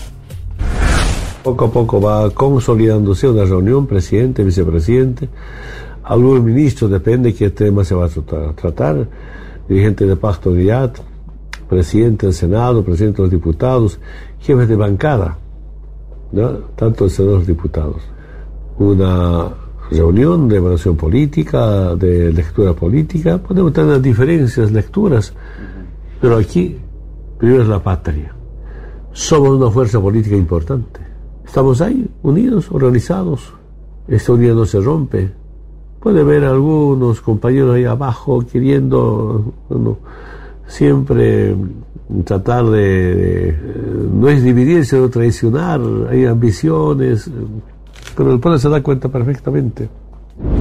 Bien, vamos a hablar un poco del vínculo Evo Choquehuanca, me parece sustancial, ¿no? David Choquehuanca, ex canciller de Bolivia, eh, actual vicepresidente. Se le imputaba a Choquehuanca no haberse comprometido, acuérdense, Evo Morales pierde una sola elección, ¿no? Aquella en la que dice, quiero ser candidato nuevamente. La pierde por muy poquito. Eh, se le imputaba a Choquehuanca no haber hecho campaña, básicamente. en Ah, esa elección, mira. ¿Sí? ¿Viste qué pasa eso? La del referéndum, Exacto. decís vos, para, Sí, para que la gente decida si Evo tenía Ganó el derecho no, ganó el no. y la justicia le habilitó Y Evo Morales, en la Corte Suprema. Exacto, a través Sí. de la, a través de una, un ámbito judicial gana la posibilidad. En ese momento hubo un acuerdo con la OEA, la propia OEA que terminó traicionando a Evo. Luis Almagro dijo sí puede disputar elección Evo Morales. Después hubo, acuérdense, fuertes discusiones sobre la candidatura presidencial 2020. Situémonos, Evo Morales en la Argentina, David Choquehuanca en Bolivia, Quería ser elegido él. en Bolivia, un sector de las bases del movimiento al socialismo y el pacto de unidad decía tiene que ser el candidato Choquehuanca y Evo Morales desde la Argentina. Creo que también muy inteligentemente dijo el debate es económico, pongamos a Luis Arce Catacora. Bueno, hubo una asamblea en la Argentina, se debatió, pero Choquehuanca quedó, te diría, Calentito los panchos. quedó herido de ese, ¿no? Claro, y al mismo tiempo la fórmula, con lo cual, digamos, también hubo cierto reconocimiento de su poder o Sí, legitimidad, sí, digamos, claro, no queda claro. fuera, sino que queda en la fórmula Total, en un total. segundo plano. Era un peso pesado Choquehuanca y por eso también termina en la fórmula. Está bien lo que, lo que se indica Juan. Y es muy interesante que cuentes todo esto porque se parece mucho, hay, mu- hay muchos links para hacer con, con la- por lo menos la situación argentina. Muchísimos. Al mismo tiempo, esa ingeniería es ligeramente diferente, diría, ligera y sustancialmente diferente. Porque vos tenés al líder político, a Evo, Afuera sin rol institucional, sí. sin rol institucional, lo cual creo que aceita o facilita las crit- una crítica de eh, es una crítica importante porque sigue siendo líder político, pero no es lo mismo si Evo, como pasa en Argentina, fuera vicepresidente. Bueno, me parece que crujiría de otra manera todo. Sí, totalmente. En la semana lo charlábamos medio informalmente nosotros. Y vos, a eso es te como, que es hay, como si fuera. hay un trípode ahí. ¿Cómo? El, el trípode que Hay vos un trípode de poder que en la Argentina se- eh, también hay un trípode de poder, ¿no? Sí. Más o menos. Lo que pasa es que es como que es como que el vicepresidente fuera masa, ¿no? Eh, Explícale un poco para, para no dejarlo tan en No, el- digo, a ver. La, la metáfora. Pero está bueno, sí, sí. Tenés el titular que es eh, Arce, ¿no? Un hombre que no tenía Sin fuerza política. Sin fuerza política. Igual que Alberto. Sin fuerza Sí. política. Pero popular. Pero sí, porque política- tenía su legitimidad como ministro de Economía. Claro, eso digo. Es O sea, cierto. es verdad que no Sí. tenía base propia, pero tenía eh, Sí, popularidad. eso es, sí. es verdad eso. De hecho, conocido como el padre del milagro económico. En la Argentina es Cristina Kirchner, la vicepresidenta, la que tenía el caudal de votos y la que los tiene. Fijémonos ahora porque se quiere juntar todo el mundo de vuelta con Cristina Kirchner. Y eh, Sergio Tomás Massa como tercer actor. Pero que está fuera de, la- de, la- de las responsables institucionales, el Poder Ejecutivo al menos. Claro. Y vos lo que decís es, en Bolivia está como invertido eso, ¿no es Está cierto? como invertido porque la presidencia es más o menos parecida, pero es un Alberto Sí, exitoso, que es sí, Arce, ¿no? sí. Permítame a mí eh, eh, esa, esa digresión. El vicepresidente Choquehuanca, eh, que sería, entre comillas, un masa. No, no, No importa ideológicamente, no, tiene nada que ver. ideológicamente no tiene nada el- que ver. Pero, Pero, sí, estoy hablando sí. de las proyecciones políticas que quieren tener ambos también, ¿no? Son de dos mundos totalmente distintos. Y por fuera de esto, a Morales, que es el, el conductor de la fuerza política, ¿no? Claro, que La- tenés en, en Bolivia más liberado afuera de eh, lo institucional. Bien, Choquehuanca y Morales, el 4 de julio pasado hubo una batalla campal, esta es la que vos mencionás. Sí. Los sectores de Choquehuanca y Morales, no ellos, no se enfrentó, no es que fue Sí. Morales a Potosí y le pegó un sillazo a Choquehuanca. Pero volaron sillas real. Sí, y hay una especulación. Que era un congreso partidario. Sí, hay una especulación, Fede, hace mucho tiempo con Choquehuanca, que es Choquehuanca que tiene que jugar adentro, y ahí te lo vinculo también con Pasa, porque si juega afuera, tiene capacidad de destrucción. Claro. ¿Sí? Pero nunca de ganar. Nunca de ganar, pero sí de destruir. Total. Bueno, se le imputa a Choquehuanca de Saimara. Eva Copa de Saimara, Eva Copa alcaldesa del Alto, se fue Sí, del MAS. sí. Se imputa la posibilidad, o sea, se- hay, hay, hay pasilleo de que puedan armar una fuerza política propia al Ay, futuro. Los. Aymaras. En tanto Aymaras. Que ojo, porque Copa, eh, eso de eh, Copa rompe y no tuvo solamente capacidad de destrucción, sino tuvo capacidad de victoria. O sea, Exacto, pero como es una arrasó en el alcaldía, alto. es una alcaldía en el alto, ganó muy bien en Sí, el alto. sí, en- pero. Mucho O sea, ca- sacó es tradición de candidatos que se van del de votos. y en el alto ganan, ¿sí? Claro. Es una tradición política. Después, no, eso, eso no es supervivencia en términos del No, Estado. claro, a nivel nacional no, no, no camina, pero digo, es, es verdad que Copa sí pudo generarle daño y además una victoria propia. digo. Sí, Héctor Arce, que es cercano a Morales, dijo, le pedimos a nuestro compañero David que informe hasta dónde llega su participación en estos problemas. Hay una serie de denuncias. Hay gente que opera en los nueve departamentos, está diciendo, contra Evo Morales y contra el MAS, pero desde dentro del MAS. El hermano David tiene participación en estas acciones de división de nuestras organizaciones. Esto lo dice Héctor Arce, que es cercano a Evo, un diputado actual del MAS, ¿eh? Lo pongo para... Esto está... O sea, esa eh, eh, Así lo abierto Lo que me llevo a lo que está diciendo es que esa interna. Ahora te lo voy a complejizar. Pero pará, pará, bancala acá. Que es. eh, es más fuerte o más descarnada la interna entre Evo y Choquehuanca que entre Evo y Arce. Sí, señor, sin Bien, duda. Ese es un dato importante. Es un dato. Sí. A la vez, Evo tiene imputación, eh, o mejor dicho, cuestiona a algunos ministros del Ah, arcismo. está bien, se entiende, sí. Mm. Pero es una, una crítica suave la que viene haciendo el gobierno. digo, Sí. no, no le está tirando con Y por piedra. Arce es, un- es de Evo también. Bueno, pero la pregunta es, Sí. la disputa entre Evo y Choquehuanca, ¿es una disputa meramente personal en el sentido de Choquehuanca quiere algún día ser el presidente, que sería legítimo y parte del juego político? ¿O hay diferencias programáticas, ideológicas, de otro, de otro tinte que no sea solamente disputa de liderazgo? Si me preguntas a mí, están disputando más poder que programa. Bien. Si me preguntas a mí No, hoy. perfecto, eso. Quiero ser lo más descarnado posible Sí, en sí. esto. Eh, lo más honesto con las y los oyentes. ¿Qué denuncia? Eh, apareció una denuncia, por eso yo decía antes. Sí, pero déjame ir a algo muy breve. Hay un parlamentario que sale del movimiento socialismo que es expulsado por eh, el, el evismo de apellido Cuellar. Cuellar dice que el vicepresidente del MAS, Gerardo García, logró financiamiento para el partido, es decir, para las campañas de Evo Morales, a través de un capo narco. ¿Sí? Apa. Entonces acá empieza ya. Se pone. Se están jugando fuerte. Se pone Netflix la trama. Sí. Eh, y Cuellar saca una presunta carta de agradecimiento. Desconocemos la validez. En Bolivia se utiliza mucho eso, que los partidos utilizan cartas con membrete, firmas, ¿sí? Cuellar saca una carta y dice que en el 2017 eh, Gerardo García le agradeció a un contribuyente llamado Miguel Ángel Salazar Xavi, que es una identidad falsa de un narco llamado José Miguel Farfán. Eh, Narco boliviano. narco argentino. No. Sí, Oh, narco madre. argentino, Sí. pero que tiene mucha influencia supuestamente en Bolivia. Escuch- escuchamos a Cuellar hace dos semanas, es un audio muy breve. ¿Quién es este narcotraficante que tiene vínculo el señor Gerardo García? Acá lo tenemos, el Chapo del Cono Sur. Este es el aval del vicepresidente de la Dirección Nacional, Gerardo García.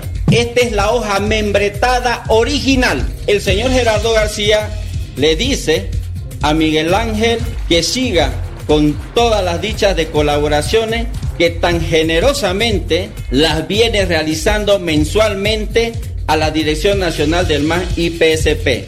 Vamos a hacer purga contra esos malos dirigentes vinculados al narcotráfico. Bien. Pero esto, esto es. Este hombre es de, es de eh, Choquehuanca. Sí. O tiene. O sea, es, con- es contra Evo esta Sí. denuncia. Choquehuanca se trata de despegar de este hombre. No, No, está bien, Dice- pero entendiéndolo políticamente, Cuellar es. No es de Evo. No, no, Ah, no. por eso, no es solo no es de Evo, Evo. sino que está contra Evo y contra Gerardo García, que es el vicepresidente. El último condimento para esta salsa aparece Luis Fernando Camacho, actual gobernador de Santa Cruz, la cara visible del golpe de Estado que, que llevó al poder a Yanina Áñez Chávez. Y basándose en esta denuncia de Cuellar, dice que hay que eliminar a la sigla del MAS de las próximas elecciones de la siguiente manera. Luis Fernando Camacho. que a nombre de el señor Evo Morales y del movimiento del socialismo agradece todo el aporte en dinero y que espera que se sigan dando esos aportes en dinero. Y está claro que una persona vinculada al narcotráfico debería no solamente encarcelar a quienes están involucrados y han recibido plata del narcotráfico, sino también eh, tiene que darse la eliminación de la sigla del MAS. Bien, eh, para terminar, creemos y Comunidad Ciudadana, que son las siglas de Camacho y de Carlos Mesa, eh, los dos ex candidatos a presidente, exigen en el Tribunal Supremo Electoral la eliminación de la sigla más. Atención con esto, no creo que vaya a avanzar, pero lo pongo. Y el más que dice que le saquen la banca a Cuellar por tránfuga, transfugismo. Bueno, debates cruzados. Eh, internos dentro del oficialismo, esto sin lugar a dudas, más allá de que Cuellar haya sido desplazado del, del MAS, del movimiento al socialismo, y aún así hay encuestas ya que están midiendo las proyecciones de cara a las presidenciales. A ver. y con esto me voy. Sí. Son encuestadores no afines a el oficialismo, ¿sí? Cultura interactiva para el medio Página 7. Página 7, acuérdense Sí, que legitimó bastante. Ilegible, boludo, peor. legitimó bastante el golpe de Estado en su momento. Sí. Em, Pasquín, casi, ¿no? Bien. Sí. ¿Y? Arce empieza en 29 puntos. Claro. Es el que primero aparece. Hoy. Faltan años para la elección. 2024 va a dirimir el movimiento al socialismo. Evo Morales, un poco más abajo según esta encuesta. Que obviamente uno después dice, no está hecha para operarlo a Evo también esta encuesta. Bueno, Claro. vaya uno a saber. Sí. Aún así, los dos competitivamente parejos. ¿Sí? Ajá. Eh, Camacho con 11, muy lejos de disputar. Y el alcalde de Cochabamba, Manfred de Reyes Villa, Sí. aparece con mejor aceptación que Camacho. Atención porque ahí podría... Una disputa de liderazgo opositor. Sí. Eh, y si uno escucha las declaraciones de Evo cuando vino a la Argentina esta semana, que pasó por muchos medios, Evo dice unidad, a partir de la foto esta que mostraba, de la mesa que ha logrado, y dice, más o menos, no lo dice con estas palabras, pero dice, tenemos que posponer un poquitito la interna hasta el 2024 Sí, y, ahí hacer, y ahí hacer una interna a cielo abierto, Sí. dice Evo, para todos los cargos. Yo creo que Evo Morales sueña con volver a ser presidente de Bolivia, Sí. me parece que esto es claro.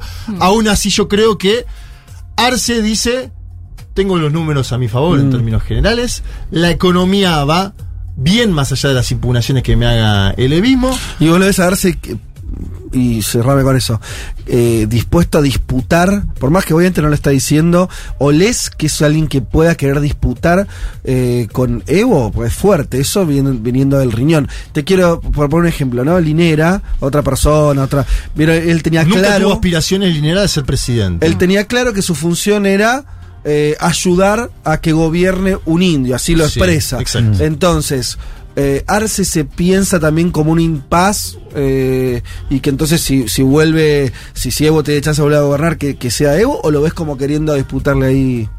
la Yo veo que? Arce dice estoy en la jefatura del Estado, tengo la posibilidad política de, acceder a un segundo mandato. Why not? ¿Por qué no habría de hacerlo? Que es lo que dijo Dilma en el año 2014, cuando un sector, no digo que vaya a pasar nada Mm. Similar, no, sí, sí. pero había un sector que iba a tocarle la puerta a Lula al Instituto Sí, Lula y decía, tenés que vos". ser el candidato vos. Y Lula dijo, Dilma tenía toda la posibilidad de hacerlo Sí. y políticamente lo podía hacer. Después puede- debatamos nosotros qué pasó, si estuvo Sí, bien o mal. Bien. No sé. Bueno, che, súper interesante meternos en, en- en- en- así, con este nivel de detalle, eh, de un poco de intriga palaciega. Un Netflix, Eh, el Netflix boliviano. Pero súper. Y la verdad que me parece que va a ser un caso cada vez más importante, ¿no? Eh, me parece, ¿eh? por muchas razones, el caso boliviano en términos económicos, de sucesión política, Sí. de debate, eh, la, la- la derecha que tiene formas también muy, muy particulares, me parece que va a ser, eh, lo vamos a, ver muy de cerca en los próximos tiempos a la situación boliviana, así que espectacular eh, el aporte de Juanma. Un mundo de sensaciones. Vázquez, Carg, Elman, Martínez. Ver las cosas desde un rincón del mundo te da otra perspectiva.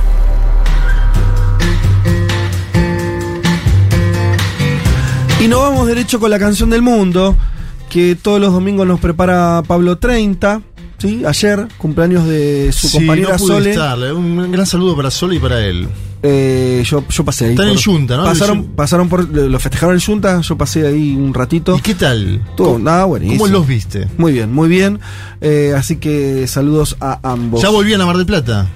Entiendo que sí. Muy Sí, bien. sí. Qué linda ciudad Mar del Plata. Bien, en la canción del mundo de hoy Pablo se suma a una de las noticias de la semana, la renuncia no concretada, por lo menos todavía, del primer ministro de Italia, Mario Draghi. ¿sí? Draghi quiso pública su decisión de, a pesar de haber ganado un voto de confianza en el Parlamento de Italia, bueno, eh, y la situación compleja, donde básicamente eh, los socios de la coalición del Movimiento 5 Estrellas, bueno, un poco ahí le están trabando, ¿no? Están trabando fuerte. Todavía es una situación que hay que ver cómo se define. Sí, Mattarella le dijo, tenés que seguir, macho. Claro, que el presidente, que en Italia es una institución muy particular, con cierto peso político, aunque más formal que otra cosa, Sí. pero con cierto peso, le dijo, eh, por favor, quédate, no te vayas ahora, en medio de esta crisis, estamos con eh, quilombos varios en Europa, ¿no? No hace falta ahondar.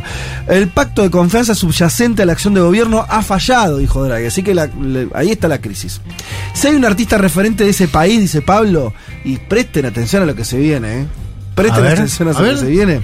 Es Andrea Bocelli. ¡Epa! Que en el 2020 tuvo algunos tropiezos que luego le contaremos. ¿Sabes quién es Andrea Bocelli? Eh, me suena. Es lo que es la juventud, ¿eh? Es, eh, bueno. En su momento se hacían Si muchos unos chistes, años ¿no? más- sobre el, la- lastimosos chistes. Claro, mm, por, su, de ceguera. ceguera, pero viste que era, era muy cruel, muy de hacer bullying la sociedad en ese entonces. Uy, Totalmente. Hoy, hoy, no, Encima- hoy no camina esa. Menos mal. Busqué pensando que era una mina, boludo. Claro, no, Andrea No, no. Italia es nombre de varón. Bien. Bocelli nació en Pisa. Mira vos, un cantante eh, y músico y multiinstrumentista, escritor, productor musical, grabó 12 óperas completas. 12. sí, discos con canciones clásicas y las que más se conocen, la de música romántica, que lo hizo conocido Ay, claro. en todo el mundo, en nuestro país también hace, antes de que Elman naciera, evidentemente. Eh, antes... eh, Por ahí él nació producto de una Sí, canción. no le digas, ojo, más que con quizás es simplemente ignorante. No, no, es Burro. que, no, no, tenés razón que O Andrea Bocelli, el mejor momento acá en Argentina fueron los 90. 90, 90 puro. Ok, ok. 90 Entonces puro. te, listo, te- te exime. Menemismo. Me- Escuchen esta historia Me sirve. terrible. ¿eh? Antes de nacer, los doctores advirtieron a su madre que nacería con una discapacidad. Y eh, le recomendaron incluso el aborto, que en Italia era posible. Sí. Ella decidió seguir adelante con su embarazo y efectivamente el niño nació con problemas de visión y un diagnóstico muy complejo de glaucoma congénito a los 12 años a causa de un golpe en la cabeza durante un partido de fútbol. No, la ceguera se hizo total. Ya tenía un problema, se hizo total. Esta decisión de la madre de Andrea lo convirtió a él, según los relatos, en un opositor al aborto. Bueno, por ahí tal vez se entienda con, su historia personal, qué sé yo. ¿Qué pasó entonces en 2020? Dice Pablo, porque la historia de Andrea Bocelli es bastante extraña. Tuvo COVID y dijo, me siento humillado y ofendido después que se le privara de su libertad de salir. Bueno. Entiendo que hubo un momento muy complicado cuando hubo emergencia en los hospitales. No sé si recuerdan, pero Italia más que emergencia en los hospitales tenía los cuerpos en la calle, amigo. Fue un ¿eh? descalabro, Fue- claro. ¿Se acuerdan? No, nos quedó Sí, lejos. claro, pero las- las Italia, de Milán, Bérgamo. Todo esa- el norte italiano fue un desastre lo que vivieron. Bérgamo y Milán, sobre todo. La sí, gente señor. literalmente muriendo en sus casas o en las calles. Eh, miro a mi alrededor y ahora veo una situación que es absolutamente normal. Lo que no es normal es el comportamiento de quienes aún temen hoy de este virus como la lepra. Bueno, ahí medio anti este anti, anti cuarentena el amigo Chele. En las redes sociales lo tildaron de negacionista, claro, y tuvo que acudir a un hospital en Pisa junto a su esposa a donar plasma. Mirá, como que corrió Bocelli, voy a decir, bueno, no, pará, pará. Acá estoy bancando. Después de eso, Bocelli comunicó en sus redes que se había extraviado su perrita me, parece todo fascinante. y ya. pidió ayuda para encontrarla. Días más ¿Apareció? tarde informó en sus redes. Queridos amigos, siguiendo los últimos informes, No. es hora de aceptar que hay un hueco en nuestro corazón. No. Dando por perdida a su perra. Che, pero le pasaron todas. Andrea. según publicó Il Messaggero, uno de los diarios más importantes de Italia, desde la Asociación Italiana para la Defensa de los Animales y el Medio Ambiente, demandaron a Bocelli y a su esposa Verónica por abandono de animales y negligencia culposa. Por ese posteo, porque dijo, bueno, che, ya fue. No, tiró un ya fue el chavo, como, según los que nos dijeron, no va a volver. Y entonces la Asociación Italiana para la Defensa de Animales lo denunció. Eh, por lo que se supo... todos, che, por Andrea, ¿no? Sí, por lo que se supo la perrita se ahogó en el mar y Oh. la denuncia quedó en la nada. Pobre Boche. Vamos a escuchar entonces, para salir de todo esto, por arriba, ¿eh? con el amigo Bocelli, haciendo un temazo. Garota de Ipanema, el Ay, gran lindo. clásico brasilero en la voz de este cantante italiano, que suena así.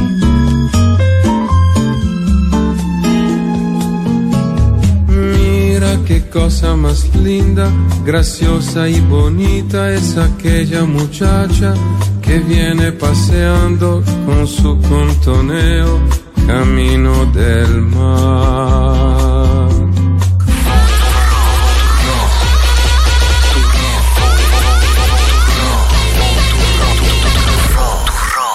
Federico Vázquez, Juan Manuel Carr, Leticia Martínez y Juan Elman. Un mundo de sensaciones. De la invención de la rueda a las stories de Instagram.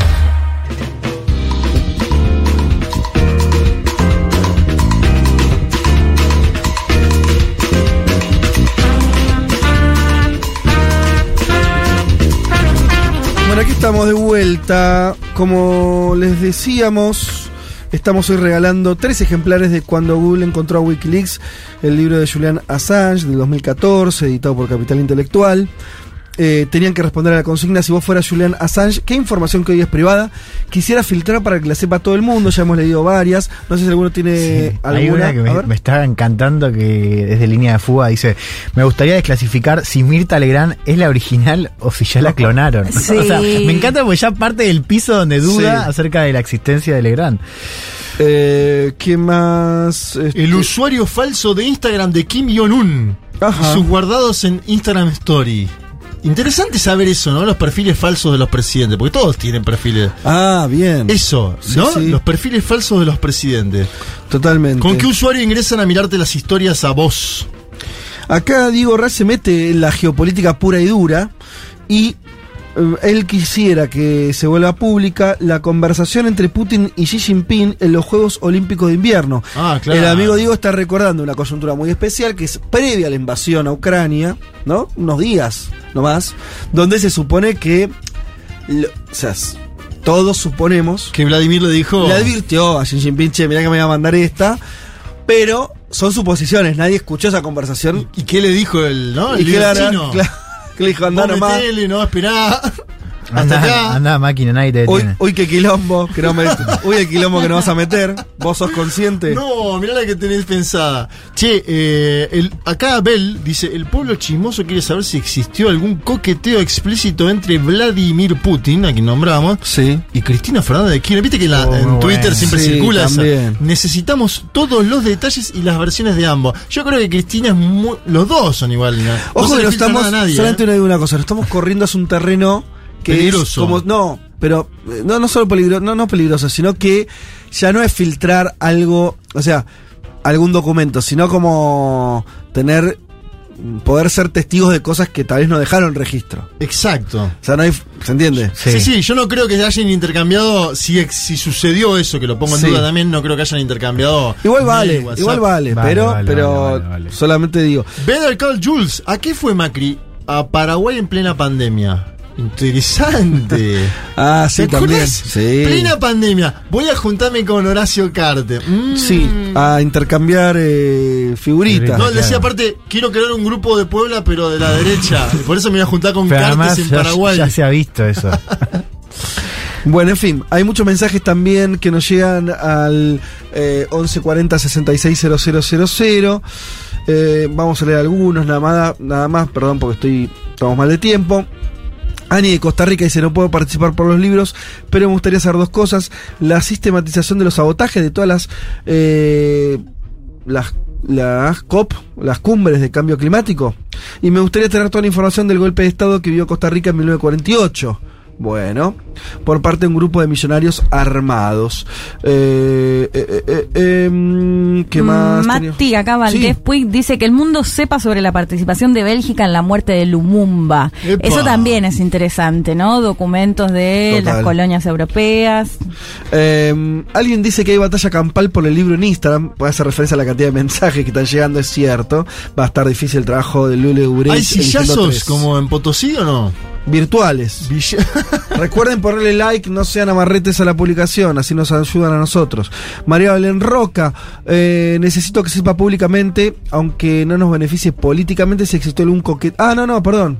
Te- eh, eh, coqueteo es el mismo. lo- Sí, sí, sí, el de Cristina Kirchner y Vladimir Putin. pero bueno. vos lo leíste del Instagram, yo lo estoy leyendo de los mensajes. Del Instagram, lo claro. mandaron también Bueno. por acá. Por ahí la otra persona, atención, ¿eh? Ah, bueno, María Belén en este caso, que necesita los detalles también entre el encuentro de, entre el encuentro de Putin y CFK. Eh, ¿El chat de WhatsApp te gustaría esto o la cadena de a mail de Luis Almagro en noviembre de 2019?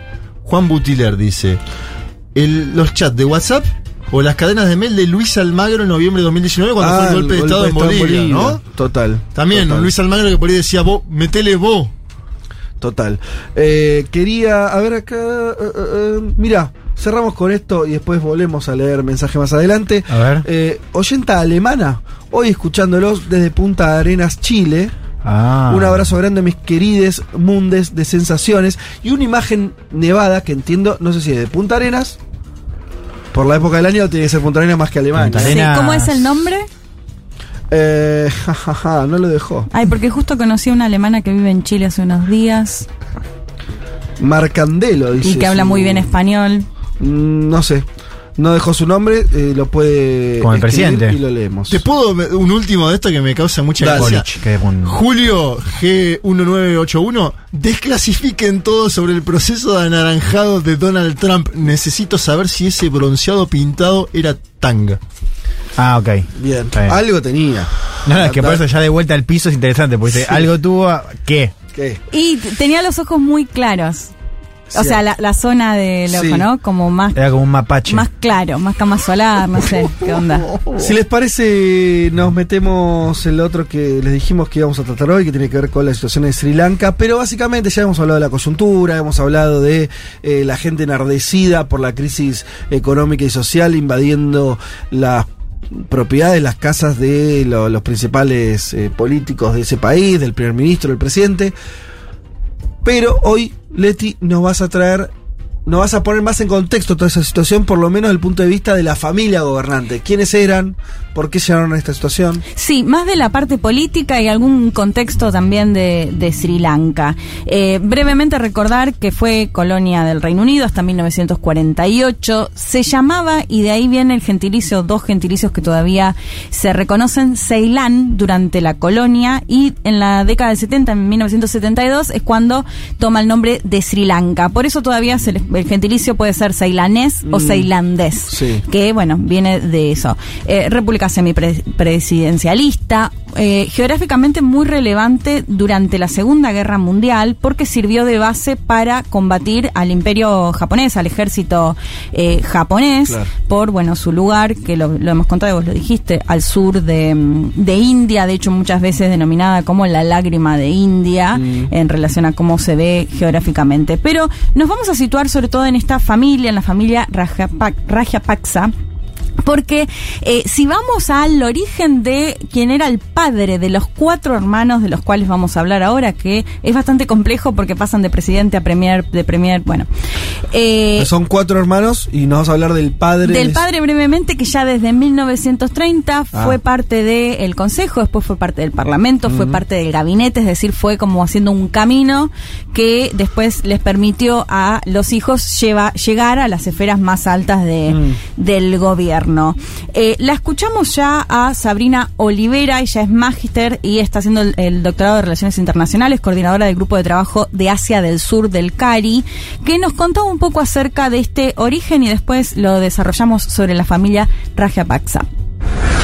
Empieza el padre de los Rajapaksa que hoy conocemos como miembro del consejo local, después forma parte del parlamento, hasta que finalmente los hijos eh, toman participación en el ámbito político y eh, su hijo Maginda, que es uno de sus hijos más grandes, entre 2005 y 2015, llega a ser presidente de la nación. Y digamos, el hito en su mandato se produce en el 2009, cuando finalmente se gana la guerra civil y quién era precisamente quien estuvo a cargo de esa ofensiva militar y que termina derrotando a los tigres tamiles, era precisamente su hermano, el hermano Cotabaya, que hasta hace algunas horas era el presidente de, Sri Lanka. No conforme con esto, digo, también hay otros dos hermanos, Rajapaksa, que formaron parte del gabinete y a su vez, digo, más allá de estos cuatro hermanos, están todos los sobrinos.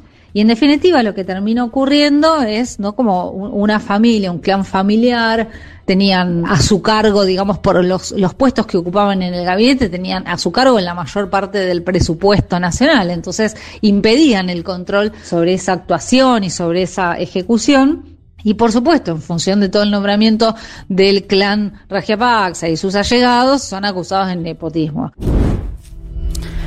A ver, es medio trabalenguas. Quien gobierna, quien llega en el 2005 es Mahinda Rajapaksa. Llega a ser presidente de Sri Lanka. le podemos decir Vamos a decirle de ahora más Mahinda. Él gobierna, como les decía, entre el 2005 y el 2015. ¿Qué va a pasar en ese contexto? En el 2009 se termina lo que se conoce como el conflicto o guerra civil de que duró 26 años entre el ejército y lo que se conoce como los Tigres de Liberación de, de Tamil, que es una minoría que se calcula que es un 11% de la población, que están sobre todo en el norte y este del país. ¿Qué buscaban? Bueno, independizarse, buscaban que ese, esa región, digamos, eh, pertenezca a ellos, donde sí ahí es una mayoría.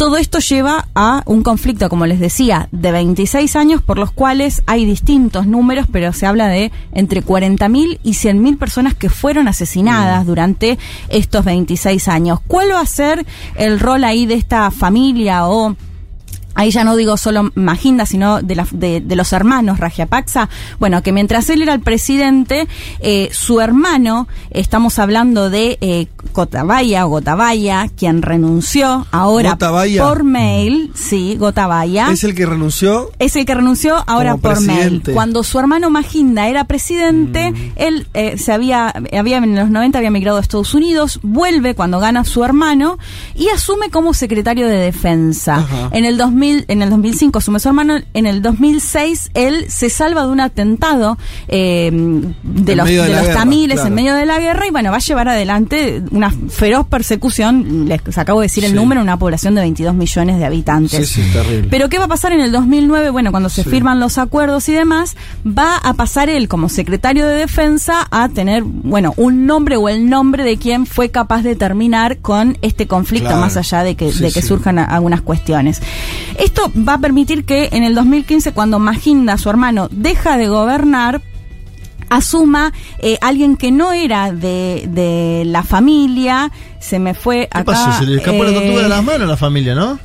Sí, entre el 2015 y 2019, eh, son muy complicados los nombres, Maitiripala Siricena. Maitiripala, le decía. Él había sido parte, o sea, había estado con el expresidente, con Maginda, pero una vez que se postula para ser presidente, lo hace diciendo, bueno, vamos a terminar con la corrupción de Rajapaksa y demás, y hace una coalición que llega a gobernar. Pero ¿qué pasa cuando es presidente? El primer ministro, que es el mismo que ahora es el presidente interino, eh, Ranil, lo vamos a llamar, Ranil Wickremesinghe, es el primer ministro. ¿Qué hace el presidente que se intentaba diferenciarse de Rajapaksa, bueno, dice en el 2018 se suspende el Parlamento, vuelvo a, a- a nombrar al expresidente como premier. Bueno, se da ahí toda una crisis en la que el primer ministro, ahora presidente interino, dice, no, yo tengo la mayoría en el Parlamento, bueno, pero se da toda una crisis en la que el presidente que asumía para diferenciarse de la familia Rajapaksa termina respondiendo y queriendo nombrar nuevamente a un Rajapaksa como Primer primer, ministro. ministro. Todo esto ya en el 2018. En el 2019 lo que pasa, finalmente van a elecciones Ajá. y quien gana, quien se presenta es Gotabaya. Gotabaya, que es el hermano de Maginda que había Sí. gobernado ya como presidente. Asume él Gotabaya era el, el, que, fue secretario de defensa, claro, como Tenía- secretario de que tenía esa defensa. legitimidad, me imagino, Sí. muy Sí. importante en términos sociales de ser Sí. el que ganó la guerra. Y de hecho es lo que, digamos, como todavía lo que sostienen hasta ahora, ¿no? Como parte Sí, sí. De, de su discurso. Él gana en el 2019, Gana hace en el- poco. En el 2019, ¿qué hace? ¿A quién pone de primer ministro? ¿A su hermano? A su hermano Maginda. Y vuelven los dos. Vuelven los dos. Pero como invertidos en, el- en los roles. O sea, él no había sido premier, pero había sido secretario Bueno. de defensa, había tenido un, un rol clave, además de dos hermanos más que también forman parte de- del gabinete, con Mm. Sí. asesoría o, digamos, manejando algún eh, ministerio. Y bueno, por supuesto, gente que le responde a la familia. En el 2019, entonces, Gotabaya, Gotabaya asume como presidente, como premier su hermano. Y así se va a mantener hasta hace eh, un par de meses. Cuando empiezan las protestas, bueno, ahí ya se empiezan a volcar justamente estas quejas a la dirigencia eh, política. ¿Qué año, no? Para presentarte a elecciones 2019. Porque venía el 2020. Nadie, nadie sabía que venía el 2020. Éramos todos felices, ¿eh? Sí, Mamá de- de hecho, bueno, es uno de los argumentos eh, de Godabaya cuando renuncia. Ahora esta semana en su carta dice, bueno, asumí a los pocos meses arrancó la Sí, sí. pandemia, ¿no? Como consecuencia que ahora vamos a comentar igual algo también de la parte más económica. Así que gobernaron eh, presidente y su hermano Premier hasta hace dos meses cuando empiezan las protestas y vuelve eh, Ranil que había sido el ex premier que ya habían querido sacar Ajá. eh, en reemplazo, ¿no? Es- es- así que es un, un cambio de fichas todo el tiempo entre Sí. los mismos eh, dirigentes y bueno, mucho con el peso y el aval de esta familia. Sí. O sea que salvo del 2015-2019 gobernaron Sí, la, pero- la familia. Sí, pero un, pero un presidente que igual les termina después respondiendo Bueno, nuevamente a, a ellos, ¿no? Eh, bueno, van a elecciones parlamentarias en agosto de 2020, o sea, ya en plena pandemia, y vuelve a ganar el, el partido, digamos, de eh, los Rajapaksa. Ah, ganaron el oficialismo en pandemia, Sí. 2020. Bien. en pandemia. Eh, No era tan fácil ganar en 2020, ¿eh? Bueno, No. depende cuando. Pero en 2020 estaba todo fresco. Mirá si Alberto hubiera. eh, el, la de medio término hubieran sido en 2020. Es verdad, Tenías, era- tenías el Congreso, te, te sacaba 60 puntos por ahí, ¿eh? Ojo. No sé, no, desconozco el contexto de Sri Lanka, pero. O sea, recuerda. Era el hombre los- de las diapositivas, Alberto, ahí, ¿te acordás? Y- El y- profesor universitario prestigioso. Y no Sí. solo Alberto, los ejecutivos al principio de la pandemia concentraron poder y legitimidad en todos lados. Bueno, Facu Cruz mide Sí. muy bien los- el éxito electoral en la primera parte de la pandemia en muchos países. Exacto. Y lu- luego se fue evaporando. Las elecciones, Leti, entonces fueron el 2020. Sí, agosto del 2020. Dame esas elecciones a cualquiera, ¿eh? Dame esas y no 2021. No, ¿no? 2021 ya no ¿Y 2022? El 2021 estaban todos hinchados la pelota. eh, Claro, Con la no, la crisis porque económica. Agosto todavía corría ese temor de no saber de qué se trataba la pandemia y sabemos Total. cómo juega justamente Y votar cuando al hay un líder, ¿no? temor, claro. Vamos a votar al líder. Se refuerzan en general los oficialismos. Le va bien. Él había asumido eh, eh, Sri Lanka es una república que se reconoce como república socialista. Ah. Eso es interesante porque en realidad eh, Rajapaksa asume con un partido nacionalista. eh, esto lo, lo escribía muy bien en una nota, singalés budista, con el eje, por un lado, en el desarrollo económico, que esto me parece que explica lo que vos contabas, Fede, un poco el domingo pasado, ahora lo, lo vamos Sí. a contar también, esta idea de una Sri Lanka que eh, durante el gobierno de Rajapaksa deja atrás los fertilizantes y pasa como una agricultura orgánica. Y por otro lado, bueno, la seguridad nacional, que sobre todo está muy enfocada en esta cuestión que mencionábamos de la, de la guerra, del conflicto que, que tuvieron. Sí. Eh, si les parece, escuchamos de nuevo a Sabrina, porque ella ya nos contaba un poco acerca de eh, el gobierno de Rajapaksa y un poco más de la actualidad, digamos, de cómo fue golpeada. Bueno, por supuesto en parte por la pandemia, pero también por los atentados de 2019, ahora los comentamos. La escuchamos. Primero, todo lo que tiene que ver con el turismo. Sri Lanka es un país que depende del turismo para, para hacerse de divisas y también incluso para las remesas. Y entre los atentados del 2019, de, o sea, de la Pascua del 2019 y los dos años de pandemia, se ha visto muy afectado el sector del turismo. Y el otro factor también a analizar es, por supuesto, el de la agricultura. Y es que en función de una decisión que se adopta en abril del 2021 de los Rogiapaxa respecto de prohibir la importación de los fertilizantes para virar a una economía más orgánica, termina derivando en la falta de la cosecha, muchísima demanda y poca oferta de ciertos alimentos, esto produce inflación, termina obviamente Sri Lanka endeudándose para sortear esto. Tuvieron que dejar sin efecto la prohibición que recaía sobre los fertilizantes, pero ya, digamos, las consecuencias que habían tenido eran bastante irremontables. Y en definitiva, todo este combo, ¿no? De cuestiones económicas, de cuestiones políticas y también de cuestiones sociales, eh, creo que todos estos son los elementos que a la postre derivan en eh, la situación actual de Sri Lanka varias situaciones. Bueno, de hecho, en la carta de renuncia, esta carta, este mail que mandó el presidente fue un mail, ¿no? Rajapaksa, fue un mail. Viste que me acuerdo que en su momento cuando se fue Fujimori, fue un fax. Ahora es un mail. En 10 años va a ser un WhatsApp, ¿no? Sí. Sí. 10 años. ¿Qué cinco. momento ese? de- igual renunciando Bueno, de, Japón. Nuestro ministro de Economía no renunció con un tuit. Un, sí, sí. También mandó formalmente, pero no la comunicación pública fue un tuit. Sí. Sí. Bueno, sí, imagínate que, que mayor inestabilidad que todavía sea el presidente y desde el No, extranjero. Eh, Entonces- Bueno, entonces lo que contaba acá Sabrina, que le sumamos a la pandemia, lo que mismo Paxa dice, bueno, asumí a los meses, me vino la pandemia, eh, la cuestión del turismo, Y de los atentados de 2019. ¿Ustedes se acuerdan de esos atentados que se conocieron como los atentados de las Pascuas? Donde fue una serie de ataques eh, que después se reivindicó el Estado Islámico, en el cual eh, atacaron en iglesias, que, y en hoteles de lujo, es Ah. decir, que apuntaban sobre todo a eh, católicos, Sí. cristianos y a extranjeros, o sea, turistas. La afectación al, al turismo, decís, no solamente fue la pandemia, sino estos atentados. ya venía de antes, el turismo venía bajando primero por Claro. los atentados. La pandemia igual lo de haber llevado Sí, casi a cero. y lo- lo- Totalmente. Lo, mató. Totalmente, pero ya en el Sí, 2019 claro. se Mirá. generó todo este temor Sí, sí. porque además fueron una serie Claro. de atentados que dejaron más de 260 muertos y más de 500 heridos. O sea, fue un, un golpe muy fuerte. Había que tomarse el avión a, a Sri Lanka. Claro, eso, en ese en ese contexto. Y sí. bueno, y, que después encima se, se lo reivindica el Estado Islámico. Esto pasó en el 2019, bueno, como primera fase, digamos, que ya venía golpeando al turismo, después, bueno, por Sí. supuesto, la pandemia. Y después la otra pata que contábamos, ¿no? Esto que, eh, que tiene que ver con esta decisión de no eh, importar más fertilizantes y pasar a una agricultura eh, orgánica, que vos lo, lo decías, lo preguntabas la otra vez, bueno, no sabemos si realmente se debe más a una cuestión eh, verde o a una cuestión de... de que No, ra- la, la forma de decisión me parece que es obvia que no. Que no. Digo, la decisión fue abrupta. Nadie- no, no- Eh. no existe una. Ni, ni- ni el, ni el ecologista más radical Sí. plantea. Che, bueno, de, de mañana no importen fertilizantes y de esa manera transicionamos. Nadie plantea eso. Eso fue una cuestión de divisas, de falta de Sí, divisas. claro. Y lo- el argumento en realidad que ellos dan es, bueno, no depender tanto de las importaciones, pero porque Claro. en realidad ya se estaban quedando sin divisas. Sí, sí. De hecho, en esta carta que manda el presidente esta semana, él ya plantea las pocas reservas que había en el momento en el que Claro. eh, asumió que venían eh, cayendo. Bueno, déjame hacer una. digo, me parece interesante eh, eh, esa digresión porque en Twitter Argentina. Sí. Mucho, y algunas personas, viste, gente grande que escribe en medios, Ajá. agarrándose esa cosa para.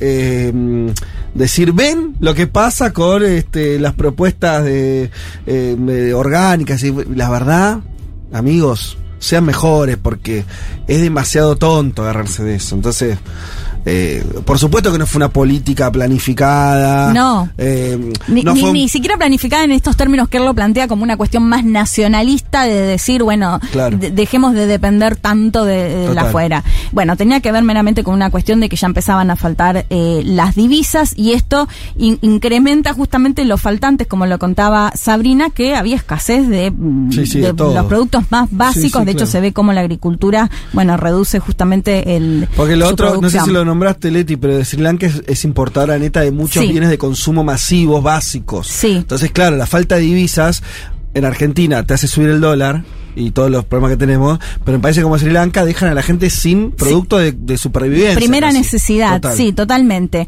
Eh, bueno, y, y a todo esto con una deuda que seguía aumentando con Sí. el Fondo Monetario Internacional, que esto también es otra cosa interesante, porque mm, mucho se habló en estos días de eh, China, de hecho yo me- ya me parece como uno de los ejemplos eh, claves, que cuando, cuando hablan sobre todo de Estados Unidos de esta, mm, eh, como la trampa china, le dicen, ¿no? Que invierte y que después le va a pedir. Bueno, ya había algunos medios, de hecho algunos de acá, de acá unas cuadras, hablando de que la trampa china ya había generado esto en Sri Lanka. Para, ¿cómo, ¿cómo es lo de la trampa china? No, no me perdí, Que, que invierte, Sí. en este caso, de hecho, algunos artículos que hablaban de infraestructura que se Ah, hizo en algunos puertos. lugares y que no están, que Sí, no sí. se utilizan, digamos, y que es como que se gastó. O sea, una trampa porque... ex- ¿qué? Porque después supuestamente China lo que te pide, digamos lo que hace el Fondo Monetario Internacional, ¿no? Que te presta plata, pero después a cambio te pide Sí, sí, que en realidad China a nivel de acreedor bilateral es más importante Japón eh, para Sri Lanka Sí. e Ajá. India que China. Y de hecho, un poco lo que contaban estudios era que China había bajado un par de proyectos de infraestructura justamente por presión de India. ¿no? Que, bueno, sabemos. Pero lo que está contando Leti es que eh, lo quieren poner a China como otro de los desestabilizadores, sería. Sí, cuando, y- no, Claro. cuando no fue así. Claro, y como el ejemplo de que esto lle- llevó, digamos, a esta trampa, pero en Bien. realidad la deuda, sobre todo es con el Fondo Monetario Internacional, 51 mil millones de, de dólares. Para cerrar, si les Sí. parece, escuchamos un audio de Sabrina que nos contaba sobre todo el, el- el vínculo con India. La escuchamos. India es el país hegemón en Asia del Sur y, y por tanto todo lo que ocurre en Asia del Sur es de importancia para India porque es su vecindario, es un neighborhood y por tanto es una prioridad en su política exterior. Desde que Sri Lanka está en crisis, efectivamente ha facilitado diversas líneas de crédito, ha enviado también alimentos y además también ha enviado medicamentos y esto en definitiva no es una sorpresa, sobre todo teniendo en cuenta que India es potencia en términos de fabricación de genéricos. Por otra parte también India, junto con los demás países de, Asia del Sur, entre los cuales está por supuesto Sri Lanka, conforma la SARC que es la Asociación Regional para la Cooperación del Sur de Asia. Y en ese marco, si bien digo, es un foro de buena voluntad, y, y sí es cierto que sirve y opera como un ámbito en donde se conforman fondos de cooperación, y nos resultaría llamativo que se conforme algún eh, fondo de cooperación para ayudar a Sri Lanka en esta situación. Bueno, ahí en cuanto a lo que tiene que ver de la, de la ayuda que está pidiendo Sri Lanka, que pide el, gobierno interino también, porque recordemos que le pidió al Fondo Monetario, el Fondo Monetario le dijo, no, si no bajás la inflación, si no cumplís con ciertas metas y demás, no, no va a haber ningún desembolso. Eh, bueno, ve- veremos ahí si finalmente se da este, esta situación con India o qué pasa con, con China también. Eh, ¿Qué ver ahora? Bueno, en lo político, que quien asumió como presidente interino es Ranil eh, Wickremesinghe, quien les contaba que era el ex premier, y que se espera que el 20 de julio el Parlamento elija a quien va a eh, ser el presidente. Y bueno, veremos si surge de esta familia Rajapaksa o si finalmente eligen a alguien que realmente se no, no tenga que ver con este pasado de las últimas décadas de Sri Lanka, que en parte fue lo que plantearon la gran mayoría de los manifestantes, ¿no? Que se termine un poco este hartazgo político, por supuesto económico también, pero sobre todo me parece que con la clave en un que se vayan todos, si se quiere, Sí. en modo Sri Lanka. Total. Y creo que no va a ser el único que se hayan todos que vamos a ver en, en este No. contexto global. También circulaba una foto con obvias intenciones políticas. eh, según había leído, la- había salido de Rusia esa imagen que era la del G7 con. Tachando, con un- ¿no? Tachando, presi- tachando muñeco, Sí. ¿no? Sí. Tacha- bueno, G5 estaba Draghi, sería ahora, claro. tachado, que todavía Claro. es Sí. primer Boris ministro. Johnson. Boris y Boris Johnson. Johnson, que efectivamente ya está que de son aparte lo que hicieron las burlas sobre Putin y su torso desnudo. ¿Te acordás ese momento? Sí, las de burlas? hecho el G7, G7, digo, salvo Japón y Canadá, que más o menos vienen ahí con más estabilidad, el resto muy inestables Muy eh, inestable. económicamente. Bueno, y ahí está la isla de Sri Lanka eh, bamboleándose en el Índico. Bueno, ya volvemos. Ah, vamos a escuchar, eh, volvemos de esta manera, o nos vamos de esta manera, o no nos vamos nada. tenés para escuchar? Continuamos de esta manera, escuchando si les parece a Nente y Peluso. ¿Quién Sí, sabe? claro. Un poco para, para ir para arriba. ¿Cuál? Suga.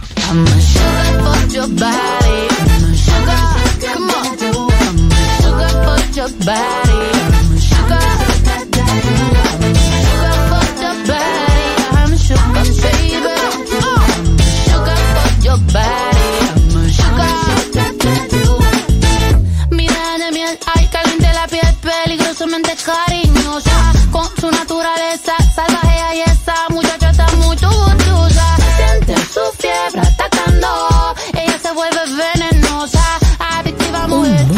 Sensaciones. Un mundo de sensaciones. Contamos lo que pasa afuera, por lo menos mientras existan los casquetes polares.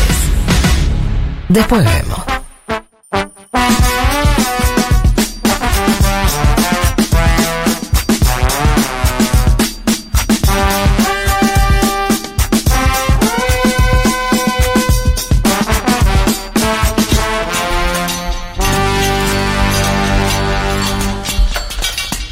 La amiga Mariana nos manda una hermosa foto que acá en nuestro invierno, diría invernal, ¿no? Por, Está muy frío este invierno, ¿no? es un Sí. invierno invernal. Crudo. Nos manda una foto de una playa, un A sol, ver. y dice, escuchándolos e informándome Sí. sobre la actualidad internacional desde las playas del Mar del Norte. Veranito holandés. Qué bien. Ah, bueno, ahora juega Se ve justo. muy bien esta playa. Que, que además te iba a decir, Juanma. Decime. Te lo digo a vos porque sos, eh, al igual que yo, no sé, ustedes amigos, pero un, un hincha de nuestra costa atlántica. Sí, señor. Se la ve bastante atlántica, ¿sabes qué? En la anchura de la playa. Eso me encanta. Lo, me- lo que Pero me gusta de Mar- del Plata es lo ancho Bueno, que tiene en la Holanda también lo consiguen. ¿eh? En Holanda se consigue también, al menos en eh, las playas del Mar del Norte, que tiendo a pensar al mismo tiempo, no supongo un mar cálido, ¿no? No, en Holanda no, frío, No es, frío. no es el Caribe. O sea, meterte en esas olas tal vez, no sé. Que lo comente Mariana. La final de hockey, la Argentina, las Leonas juega con Países Bajos eh, 15-30 horas, si mal no han- Así que hay que preguntarle a quién la. A quién, ¿Por quién? va- 16 horas, ¿por quién hinchar la. Bien. Qué ganas de meterme al mar y que venga una de esas olas de Aunque la esté costa fría. atlántica ¿En qué que mar? te voltea y te... Me Y encanta. Este mensaje de Paula del Antonio dice: Hola Leti, pizza kebab con la salsa es perfecta. Team Pizza Kebab. Ay, qué lindo. Vos ¿Cómo nombraste se llama entonces esa persona? Eh, Paula. Ese ser del bien. Paula del Antonio, que sí, bueno, Vamos, Pau. insiste en. eh, Hagamos una En pizzería. mezclar todo. Tengo que decir algo. ¿Qué? ¿Qué? ¿Fu- ¿Fuiste Ayer para atrás estuve- en tu idea? Ayer- yo ustedes me escucharon ser muy anti. Vos fuiste muy Sí. enfático. ¿Qué pasó? ¿Qué hiciste ayer? A ver. Hoy menos. No voy a dar muchos detalles, Mm. pero estuve en cierto cumpleaños, no el de Sole, eh, no el de Sole. Pero está en En Instagram, están las historias de Instagram, ¿no? ¿El, ¿Ah, sí? el No otro sé. cumpleaños? ¿Ah, sí? ¿De qué estás hablando? ¿De Malena? Sí, ah, hay, hay- hay Hay muchas historias bueno. públicas de Instagram que. ¿No? En ese cumpleaños Bien. hubo, se sirvieron unas pizzas Sí. hechas en el momento. Ajá. donde estaba, donde arriba le ponían casi de todo, y la verdad Sí. que tenía, era una cosa riquísima, y he llegado a comer, y lo digo esto para que vean cómo me retracto de un domingo para el otro. Sí, ni una He llegado, semana. he llegado a comer. Es que la experiencia, digo, si la experiencia me lleva a otro lado, yo, Voy. ¿viste? Eh, pomelo. No, No, bueno, está qué bien. No, no fuerte. no No, No, no, no, no, no, no. Te pasaste tres pueblos. pomelo. eh, mm, otras tenían eh, pistacho. Cualquier Pistacho, cosa. ay, qué rico el pistacho. Y todo era muy rico, tengo que decir. Che, pomelo, me mataste. ¿Eran pizzas? No sé. Pero era muy rico. Podía decir, era un pan tostado, ¿Pero tenía queso? asado. ¿Tenía queso? Algunas sí, otras no. Otras tenían salsas, pero muchas tenían queso. Ah, Y iba muy bien todo. Iba muy bien todo. Desde Lenín Moreno que no veo a alguien darse vuelta tan velozmente. Sí, bueno, la experiencia, semana. la experiencia, O chicos. el bajón estaba muy fuerte o no sé qué pasó, tus No, convicciones muy flojas de una tenés que ser semana. menos taxativo. No, bueno, en términos teóricos, uno es tax- taxativo. Si después la experiencia te Eh, lleva está a otro bueno, lado. si le hubieras puesto peseto, te morías ahí mismo. Bueno, no estaban, no había de peseto hasta donde yo probé. Mm, Porque No, te si probaste con pomelo, ya está. Claro, pero por ahí había una que me perdí, porque Claro. hay- eh, salían todo el tiempo cosas distintas. Pero bueno, eh, lo quería decir para ser honesto y decir, bueno, ¿viste, Leti? ¿Viste? Para mí hay que poner una pizzería, definitivamente. Bueno, uy, mirá lo que me pasó. Eh, de acá donde nos vamos, nos vamos entonces a hablar eh, de la gira de Biden por Medio Oriente. Vamos. ¿Estás dispuesto? ¿Estás para arrancar? Sí, por supuesto. ¿Estás para llevarnos bien arriba con esto? Sí.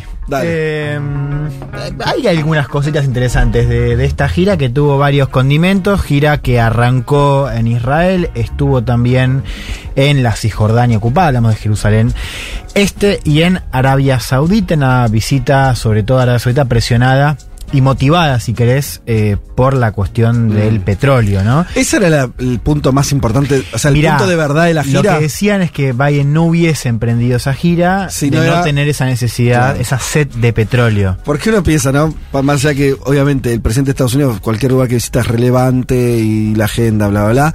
Pero no te imaginas que igual hacen, incluso en esas instancias, ahorro, sentido, ya que me voy hasta ahí, Mm. ¿qué me cuesta visitar el que está al lado? Digo, supongo que. Sí, bueno, por eso también hubo algunos otros condimentos geopolíticos interesantes. A ver, el miércoles y jueves estuvo, les decía, Israel y Palestina. Biden recibido por Yair Lapid, el primer ministro israelí interino, porque Interino, recordemos sí. el gobierno se cayó, hay elecciones en noviembre. La primera recibía cálida a un mm, presidente demócrata en más de una década. ¿Ah, sí? Y sí, porque el anterior había sido Obama con Netanyahu que... No tenían feeling. No tenían para nada feeling. En este caso, Lapid, a diferencia de Bennett, eh, que era el anterior primer ministro, es- está un poquito más corrido al centro. Digo un poquito, pues después te lo voy a mostrar y, y no parece muy moderado en sus expresiones. Eh, Eso en Israel está pasando hace mucho tiempo. Hace ya un tiempo. Que incluso hasta lo que era centro izquierda es, parece de derecha. Totalmente, ¿no? Sobre todo en política exterior. A ver, ¿qué fue lo más importante eh, en esta primera parte del viaje? Eh, fue la mediación de Estados Unidos para un acuerdo informal. Es informal porque estos dos países, hablamos de Israel y Arabia Saudita, no tienen relaciones diplomáticas. Una mediación para que Israel acepte, por un lado, la soberanía saudí en eh, dos islas en el Golfo, hablamos de Tirán y Sanafir, que hasta 2018 controlaba Egipto, ¿no? Pero que por el acuerdo de paz que habían firmado Israel y Egipto en 1978, ¿no? Una de las condiciones era justamente la desmilitarización, con lo cual Israel tenía que aprobar la soberanía o tenía que dar el visto bueno de la soberanía saudita. Esto lo consiguió desbloquear Estados Unidos, a cambio Arabia Saudita levantó, o mejor dicho, abrió su espacio aéreo para aviones israelíes, a lo que Israel le importa mucho porque a través de esa ruta va a India y China.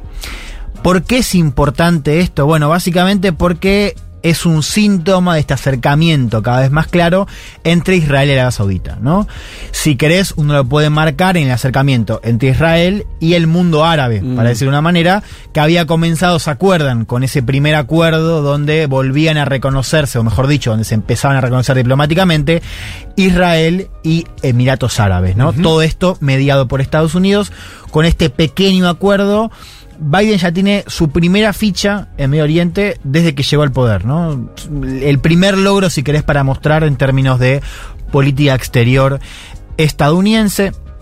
La Pitt y Biden también hablaron del acuerdo de Irán, que era otro de los ejes de la agenda, un acuerdo que está, bueno, cada vez más frío, porque la verdad es que las negociaciones están estancadas eh, en Viena, y un acuerdo mm, en el cual Israel es diría el máximo detractor, ¿no? Desde el comienzo del acuerdo nuclear en 2015 Israel se opuso y ahora se está volviendo a poner eh, acerca de esta redi- reedición, esta posible reedición del acuerdo. Escuchemos eh, lo que digo reedición porque recordemos Donald Trump los, lo Sí, lo desarticuló. suspendió, lo- sí. Sí, al sacar a Estados Unidos se cayó. Ahora Biden está, está intentando recomponerlo. Israel sigue hablando en contra. Y fíjate el tono ¿no? que usa Yair Lapid para hablar acerca de bueno lo que debería hacer Estados Unidos directamente ahí con los iraníes. Lo escuchamos al primer ministro de Israel. Words will not stop them, Mr. President. Diplomacy will not stop them. The only thing that will stop Iran is knowing that if they continue to develop their nuclear program, the free world will use force. The only way to stop them is to put a credible military threat on the table. Las palabras no los detendrán, ¿no? Hablando de los iraníes, señor presidente, le dice a Biden, la diplomacia no los detendrá. La única cosa que detendrá Irán es saber que si continúan desarrollando su programa nuclear, el mundo libre usará la fuerza. La única manera de detenerlos es colocar una amenaza militar creíble sobre la mesa. Así habla la opción. Por eso no se llevaban bien eh, Obama con Netanyahu. ¿no? Acuérdense que Barack Obama fue el impulsor del encu- el, el encuentro G5 más Sí. 1 que, si querés, claro. que negoció, ¿no? el logro Irán. más importante de Obama, si querés. En el último año. En, sí, te diría que. No, no, de- en total, de pero digo que fue, la en el- segunda fue en el último año Sí, del 2015. segundo- Exacto. Eh, bueno, Israel, habla- recordemos que todos saben que tiene armas nucleares. Sí, y se opone al desarrollo nuclear de Sí. Irán.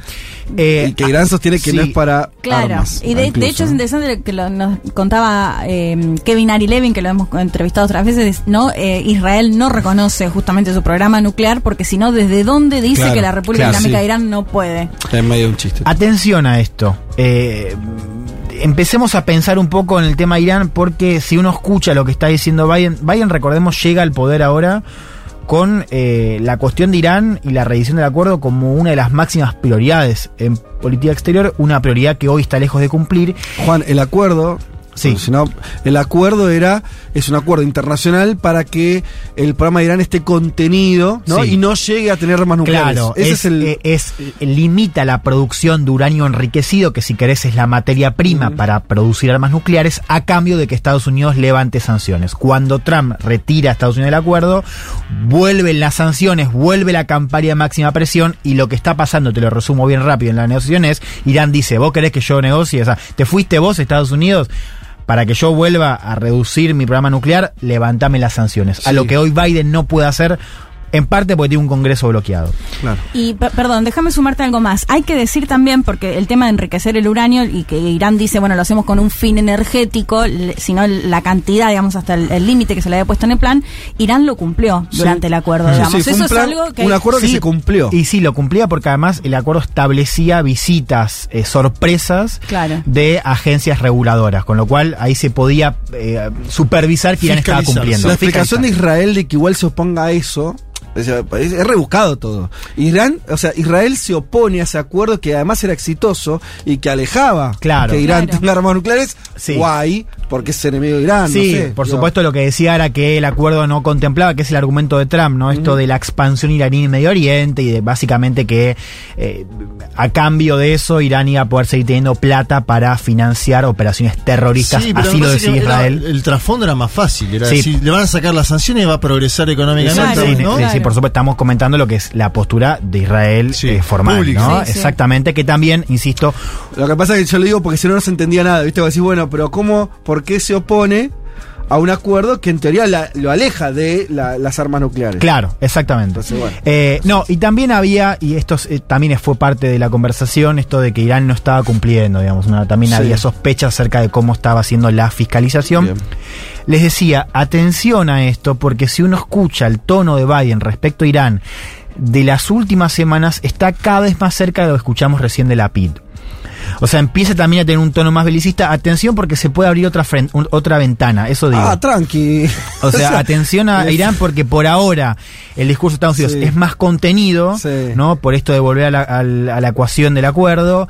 Atención a qué pasa si el acuerdo se aleja todavía más y Estados Unidos se empieza a rivalizar más con Irán. Lo digo como inquietud, lo Sí, dejo. Está bien, le falta el mundo. O sea, vos tenés una guerra en Ucrania, ya en Europa, Mm. que en Medio Oriente, tener una guerra en Medio Oriente. Estaría bueno, ¿eh? Bien, eh, sigamos ahí, vamos a, crucemos si querés, eh, a Cisjordania, insisto, la parte ocupada, eh, Estado palestino. Estuvo Biden con eh, Mahmoud Abbas, presidente de la Autoridad Nacional de Palestina. Hubo un anuncio muy módico de ayudas económicas. Ajá. Digo módico, es verdad que para Palestina es importante porque implica, por ejemplo, la construcción de hospitales, especialmente en la franja de Gaza. eh, pero digo módico porque básicamente era reeditar lo que Trump había eh, desarticulado en su presidencia, ¿no? Ayudas económicas para que gestione la Autoridad Nacional de Palestina. En todo lo demás no hubo ningún otro tipo de acuerdo, de avance o de promesa, ¿no? De hecho, Abbas le reclamó a Biden que cumpla lo que fueron sus promesas electorales. Por ejemplo, abrir el consulado de Estados Unidos en eh, Jerusalén. Recordemos que durante la presidencia de Trump, ¿no? Trump cambia la embajada, ¿no? De Tel Aviv a Jerusalén, sacar La a la embajada, eh, de Estados Unidos en Israel. Claro.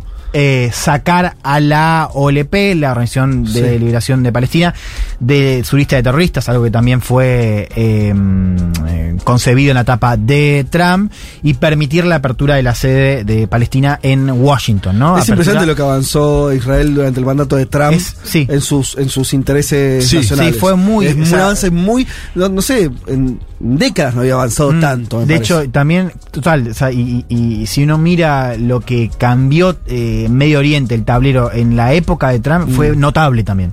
Eh, digo, esto le reclamó Abbas, ¿no? En la reunión con, con Biden.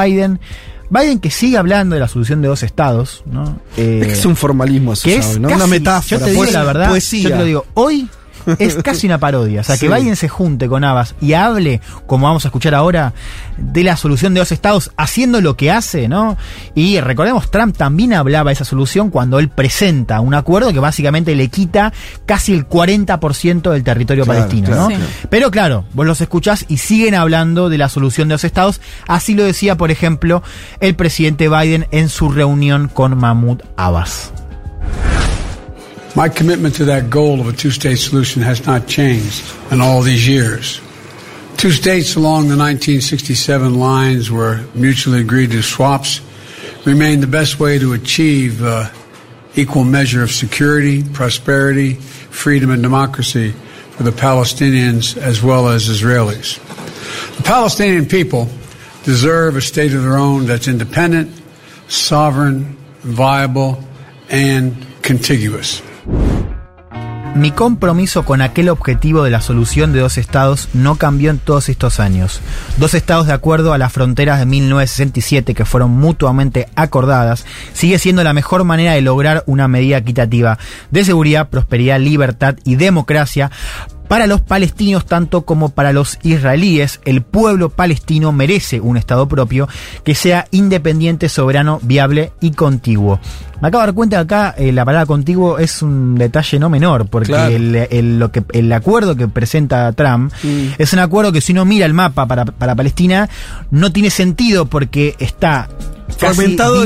como si Sí. fuesen islas Exacto. de tierra divididas por las colonias, las, las llamadas colonias judías que, bueno, con ese acuerdo de alguna manera Estados Unidos legitima Sí, sí. y que ahora en la presidencia de Biden no han cambiado de manera estructural. Un apunte también para entender esto, y esto nos sirve para pensar la cuestión a largo plazo. La causa palestina está cada vez más lejos, no solamente por la oposición de Israel y por, si querés, la pasividad de Estados Unidos. Ajá. Es cada vez más lejos por el mundo árabe también. Ajá. Porque, digamos, lo que estamos. De hecho, cuando se presenta el acuerdo de Trump, ahí hay un silencio bastante elocuente de los líderes de Emiratos Árabes, que ahora ya están eh, eh, comerciando, no solamente comerciando, sino que tienen relaciones diplomáticas con Israel, y de Arabia Saudita. Claro. ¿no? De hecho, si vos me permitís, una de las grandes, de los grandes legados y de cambios de eh, Mohammed bin Salman, que es el príncipe heredero, a diferencia de su padre, Salman, que sí tiene un compromiso más fuerte con la causa palestina, una de las grandes diferencias es que ya Bin Salman no la tiene. Con lo Sí. cual, a largo plazo hay que pensar y entender que el problema no es solamente Estados Unidos e Israel, es también y cada vez más el mundo árabe, si querés, o países como Arabia Saudita y Emiratos Árabes, lo cual es una mala noticia porque lo que sabemos es que no va a haber ninguna situación de paz y ni hablar de derechos equitativos en Medio Oriente sin una solución. Y, y la propia dos dirigencia estados. palestina, ¿no? Pensaba Mahmoud Abbas, tiene 87 años y todavía no se sabe quién puede llegar a sucederlo, qué pasa ahí, digo, también la propia dirigencia eh, palestina. Exactamente, ¿no? Una autoridad que también está bastante presionada a nivel interno. Podemos, Sí. no sé dónde querés ir, pero me Arabia interesa- Saudita quería ir, pero- Eso, me interesaba, pero podemos hacer foco porque no tenemos mucho tiempo, pero eh, evidentemente contexto de guerra, contexto de escasez eh, energética, contexto de eh, Estados Unidos eh, tejiendo lazos hasta con el gobierno de Maduro para aumentar la producción de petróleo. ¿Fue a buscar petróleo? bien. ¿Se lo dieron o no se lo dieron? No, bueno, interesante. Eh, Porque Arabia Saudita es el principal Claro, eh, ¿no? productor Eh, vos mundial. decías muy bien, ¿no? La guerra cambia un poco. Digo, Maduro era un tirano dictador, pero Sí. a la hora de eh, reabrir conversaciones por Chevron, la producción de Chevron Sí. en Venezuela, pasó. Algo similar, o si- no similar, porque el caso de Saudita es más importante por la dimensión de producción, está pasando ahora, ¿no? Recordemos, Biden muy crítico con Mohammed bin Salman por el asesinato que contó Leti hace unas Sí. semanas, asesinato al periodista Jamal eh, Khashoggi. Biden había prometido recalibrar la relación, convertir a Bin Salman en un paria, ¿no? Y ahora, bueno, vuelve a, para pedirle petróleo. ¿Qué es lo importante? Cuando sale esa reunión, una reunión fría, con en lugar de abrazos, eh, punitos con Bin Salman, la Casa Blanca difunde un comunicado. A mí el punito me dio pará, se, se simpatía. abrazó con la PIT, eso no me acuerdo, porque habían Estuvo dicho, desde la administración de Biden habían anunciado que se iban a manejar con cuidado por una nueva cepa de Ah. COVID que hay en Estados Unidos. Ah, por, Además- ahí por eso saludó al aire, ¿no? Pero miren lo que son las nuevas. ¿No vieron que saludó de vuelta al Estaba aire? ¿De nuevo? No. Sí, Israel, No de nuevo. Sí, pero me sacaron el foco, lo está diciendo. Dale. Para mí Perdón. el punito era al Amor. revés, un cinto. Yo lo, mirá lo que- Empatía. Lo, que son las No, nuevas. las- amor es abrazo y doble beso. Ah, pará, pero después de la pero se pandemia. dan que es- dos besos, se rebesuquean, se ¿Ahora? dan de la mano, ¿Post golfo, pandemia? sí. ¿Qué cosa? No, no, a mí el punito me dio como, No, el eh, punito- amigo. El punito. No de distancia y frialdad. Sí, pero es que era amigo hace, hace unos años. Ahora ya no, ahora está resignificado. Que había que volver después de decir que Saludo le a vas a todos hacer de la un estado mano, paria. menos a Bin Y a mí que le me punito. con el punito. Ahora estamos en un asado, por ejemplo. Saludamos con un beso, no una- con un punito. Punito no me gusta. Es frío. Bueno. Pero bueno, son mis Súper ideas. frío. Tengo otras. vale, ¿qué pasó? Eh, cuando sale de la reunión, Estados Unidos, eh, la Casa Blanca difunde un comunicado donde dice que Arabia Saudita se compromete a tomar medidas para incrementar la producción de petróleo en las próximas semanas. Porque Ajá. ¿qué es lo que está pidiendo Estados Unidos? Que Arabia Saudita y el otro, la otra parte del club petrolero nuclear no PEP empieza a producir más, digamos, para que los precios también bajen. Esto no sé si se sabe mucho, pero Arabia Saudita podría producir muchísimo más lo que produce. Tiene capacidad ociosa en algún punto. Bueno, ahí también Hay una un discusión. punto, Era lo que pedía Macron, ¿se Eh, acuerdan, bueno, no? bueno. Claro. ¿Se acuerdan cuando se filtra? Bueno, se filtra porque fue. eh, Se los, los capta. Perdón, esto es lo que se decía, hay que ver la realidad. sí. Mm. En la antesala Sí. de, la, de la cumbre del G7, lo que decía Macron es, hablé con los sauditas y me, me dicen, Dicen que, que no están con la pueden aumentar. capacidad Sí, llena, digamos, sí. ¿no? También ahí está la discusión, porque una cosa es la capacidad de producción y también la otra es hacia dónde va lo que ya tenés comprometido. ¿A qué le vendés? AKA China y Rusia, ¿no? Estados Unidos está presionando cada vez más para que se aumente la producción de petróleo y que al mismo tiempo, bueno, pasó con Venezuela, que es vos tenés comprometido mí, tanto barril con. China, ¿por qué no se me lo das a mí a Europa, no? Sí. Digamos. Eh, básicamente, ¿Y- ¿no? Saltear la fila. ¿Qué logró en- de- del príncipe? Bueno, yo te decía, la Casa Blanca eh, eh, difunde eso. Pasan dos cosas. Lo primero es que no hay detalles, con lo cual ese al, al día siguiente la- los precios suben. Suben y supuestamente la explicación es que habías, había sido poco claro, Claro. Mm. esa referencia. ¿no? Ponés Sí. que Arabia Saudita dijo, bueno, para la semana que viene aumento tal. Sí. ¿Qué pasó también? No, lo además segundo? entiendo que lo tiene que tratar en la OPEP. Digo, más Bueno. allá, digo, de acordar con el resto de los países, más Claro. allá de que la Arabia Sí, Saudita es. Lo que pasa ahí es que la influencia de Arabia Saudita Sí, es, la, es es la más importante. Si Arabia Saudita dice vamos por acá, se va por acá. Sí. Lo otro es que el comunicado de, la, de Arabia Saudita no menciona nada de esto. Lo que dice Ajá. es que acordaron Otras mantener el equilibrio del mercado energético global. O sea, Digamos nada. que si vos lees, y, y acá ahí hay una diferencia. Sí. Sí. Bueno, al mismo tiempo, lo leía en el Financial Times, salieron fuentes de la monarquía saudita a decir que no, que eh, va a depender de la demanda. Es decir, Ah. que eso que dijo Estados Unidos no es así. Pero, Claro, perdón, ¿no? Pero yo. O sea, si es así, la mojada oreja a Biden es un poco. Sí, esto te digo. Es fuerte. Eh, o sea, el. el Fuerte, eh. No, de hecho, vos les entras al Financial Times. Digo, Financial Times es bastante para mí, bast- no solamente porque lo pagamos con Martín Shapiro y lo queremos justificar. Es bastante Lo pagan claro. con Martín Shapiro. Sí, es bastante claro eh, cómo lo ve el mercado. Mm. Vos lees el Financial Sí. o sea, es un medio para entender cómo piensa la Sí, elite sí. financiera Claro. global, para Total. decirlo rápido.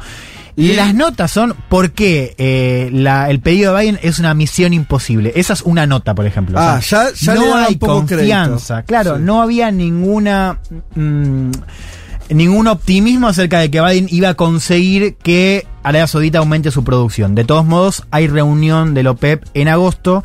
Eh, si querés, eh, te- déjame pasarte un audio de Biden, porque me pareció interesante, y esto tiene que ver con el esquema geopolítico, porque claro, él responde a esto de lo de Khashoggi, porque él dice, yo le dije a Bin Salman, mano a mano, eh, que yo creía que él había sido responsable por el tema del periodista, ¿no? Y él tuvo que salir a decir, en el marco de la gira, decir, mi compromiso sigue igual. Pero atención porque habla de algo de influencia que me parece interesante. Escuchemos al presidente Biden.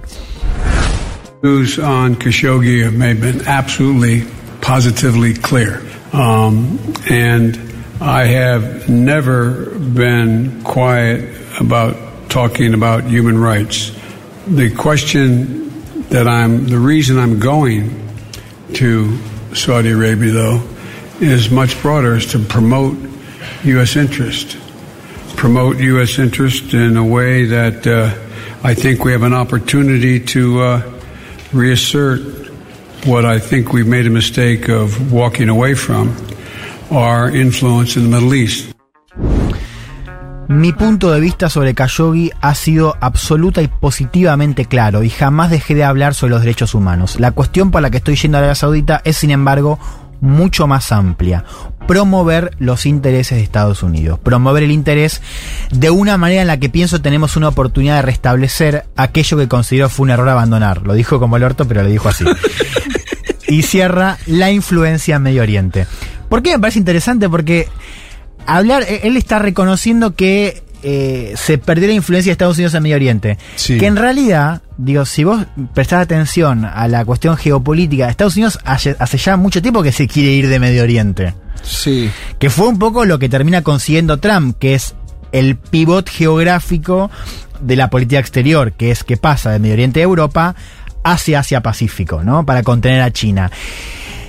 ¿Por qué digo esto? Lo digo rápido, pero el yo lo que te contaba es que Estados Unidos está mediando ya hace mucho tiempo para que básicamente los que antes se llevaban mal, vamos a decir Israel y los del mundo árabe, empiecen a hablar entre ellos, ¿no? Entonces es básicamente, dicho rápido, yo me voy, lo dejo a ustedes a cargo. O sea, Sí. yo me ocupo de que ustedes empiecen a hablar, Sí. ¿no? Por ejemplo, Sobre contra Irán. Arabia Saudita, e Israel contra el resto igual. Claro, contra sobre Sí. todo Irán. Eh, entonces, hay una. De hecho, Biden también de una manera forma parte. Por eso es raro que él diga de esta manera la influencia perdida en, en Medio Oriente. Mm. Porque ahí queda flotando la idea de a qué se refiere con recuperar la influencia. Digo, si, va- si está pensando algo diferente o si simplemente es, qué sé yo, un gaf o, o algo que dice y no tiene mucho sentido. Eh, digamos, como que no hay quizás un. No fue un comentario tan importante en términos de nueva estrategia, pero me pareció bastante llamativo eso. Bueno, cierro con esto. Acá termina la gira de, de Biden. Lo más importante que fue petróleo, no lo consigue, pero sí nos sirve como síntoma para pensar el peso cada vez menor de la causa palestina. En todo Medio Oriente, también en el mundo árabe. La cuestión de Irán, que puede empezar a ser una ventana de preocupación más belicista en el corto plazo. Y cuando estaba volviendo Biden a Estados Unidos, hay ¿Qué una pasó? noticia que me parece que tenemos que empezar a, a también prestar atención. ¿Estaba en el avión volviendo? No, no, la, no digo, es un- fue una figura, digamos, para decir, un lazo Sí, para decir sí. esto, que hubo otra noticia. Me- me gustaba igual la que es que imagen. atención, Sí. porque en cualquier momento se viene la, se podría venir el anuncio y la candidatura de Donald Trump. Le dijo eh, en los últimos días a la revista Nueva York, que le hizo un reportaje, ya he tomado la decisión, y después dijo, diría que la gran decisión ahora es si será antes o después. ¿A qué se refiere? A la elección de medio término. Sí. ¿Por qué es importante esto? Porque si Trump anuncia su candidatura antes de la elección, la elección cambia totalmente de ecuación. Y sí, pasa a ser. Empieza a ser un referéndum, un referéndum sobre, sobre Trump el también. regreso, claro, de eh, Donald Trump. Lo digo porque estas elecciones, por lo demás, son muy importantes, porque también van a configurar cómo va a terminar el gobierno de Biden. Vamos a hablar do- dos cosas, pero muy rápidas si estamos repasados. Pero. em, las encuestas en Estados Unidos de las elecciones de medio término están raras. Las que yo estuve viendo son raras, porque ya se cambió ahora con el tema del aborto, eh, algunas cosas que parecían medio, ¿no? Eh, claras, no lo están. Algunos, a ver, en Estados Unidos hay, muchas encuestas, ¿viste? Hacen encuestas de, de Sí. distintas maneras.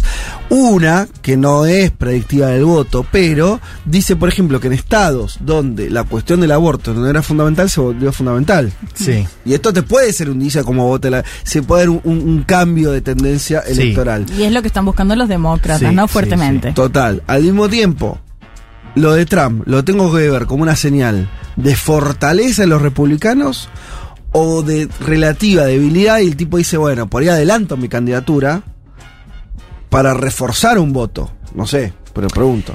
Eh, no, el, el voto contra los demócratas no lo refuerza. Lo que eh, eh, Trump tiene más eh, más importancia en las primarias republicanas. Ajá. O sea, eh, en, en definir candidaturas en estados conservadores, donde ahí en general la opción que elige Trump o que está más cerca de Trump tiene en las bases republicanas más impulso que las candidaturas moderadas, entre comillas. Pero las internas, Partido ¿cuándo son? Republicano. No, o sea, vos tenés ahí la definición. Pasa que también depende mucho, o sea, hay zonas donde compiten... eh, Ya se están dando igual, claro. ¿no? En- depende de los las, estados. las primarias vienen ya hace creo que dos años. Claro. Eh, y la- Se van eh, resolviendo paulatinamente. Claro. Sí. No. No, Vos decís que, pará, pará, pará. Vos decís que lo de Trump no tiene que ver entonces con la elección de medio término. no, no, sí tiene que ver, pero digamos, lo que te digo es, depende mucho del Estado. Es muy difícil Sí. en las elecciones medio término decir, o sea, lo que a, a un candidato podría perjudicarlo en un Estado quizás un poco más moderado, en otro Estado más Sí. conservador, el, em- el impulso de Trump es eh, más significativo. Eso a nivel de estados. Después a nivel nacional, en general, también siempre las, las elecciones tienen algunos temas nacionales. Y en este caso, eh, si Trump es candidato, sería otro gran tema, ¿no? Esto del referéndum sobre el regreso de Trump. Eh, Trump, que por cierto, podría ser imputado judicialmente, ¿no? Porque estamos viendo... eh, Todo el proceso en el Congreso donde le están imputando a él en ser el responsable de la violencia del 6 de enero. Sí, sí, sí. sí. Bueno, cerramos acá. Una encuesta general, Sí. no te marco esto por lo que decías vos, que veías encuestas. eh, Sí. Facu Cruz sacó algo muy bueno que es como un- una medición de, De encuestas. un- el famoso tracker. Eh, desaprobación de Biden 56,4 en una y 57,4 en otra. Desaprobación alta por la economía de Biden. Atención, digo, Sí, el aborto claro. se puede discutir en algunos estados y puede No, ser no. fuerte. No sé si Ahora, es- la inflación sí. y la economía, Sí, sí. Sí. principal Eso, tema de preocupación. total, ese- Sí. Eso para mí es la- el marco Sí. para pensar estas elecciones que van a definir bastante, ¿no? En Estados Unidos y en el resto del mundo. Ya volvemos.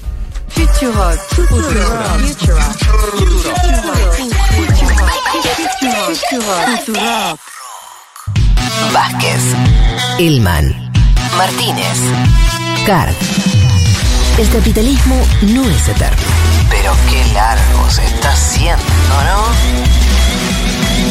¿no? Un mundo de sensaciones.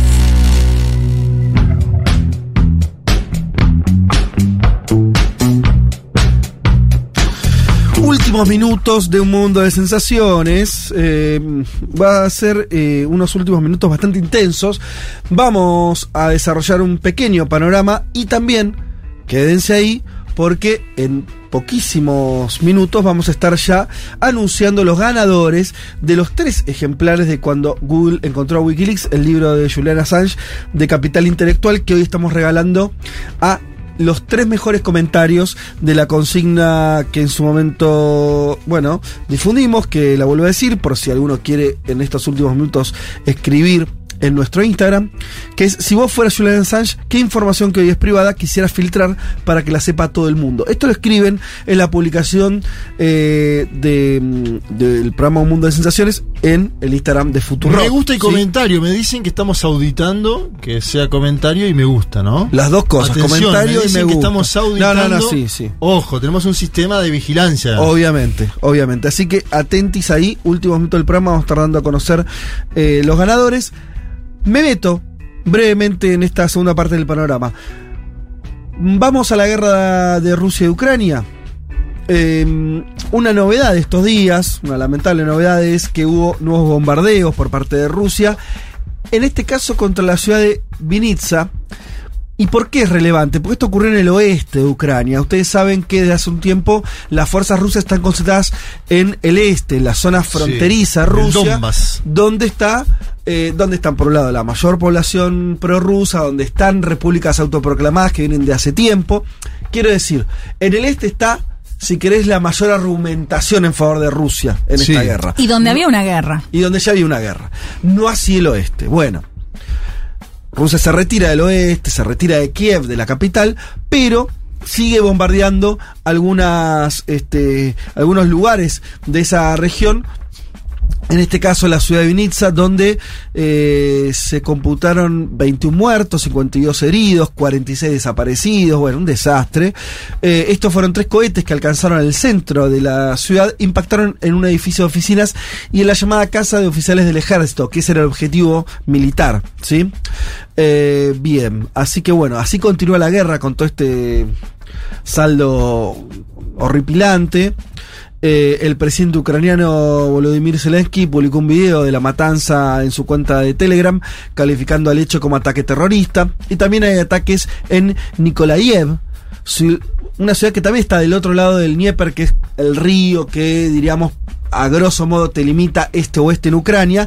También un ataque que eh, está fuera de lo que sería la, zona de mayor actividad militar en estos días. Esto para entender que es una guerra eh, que no afloja en su intensidad, ¿sí? Por más que ahora parece más limitada geográficamente, toda Ucrania está bajo todavía el ataque ruso.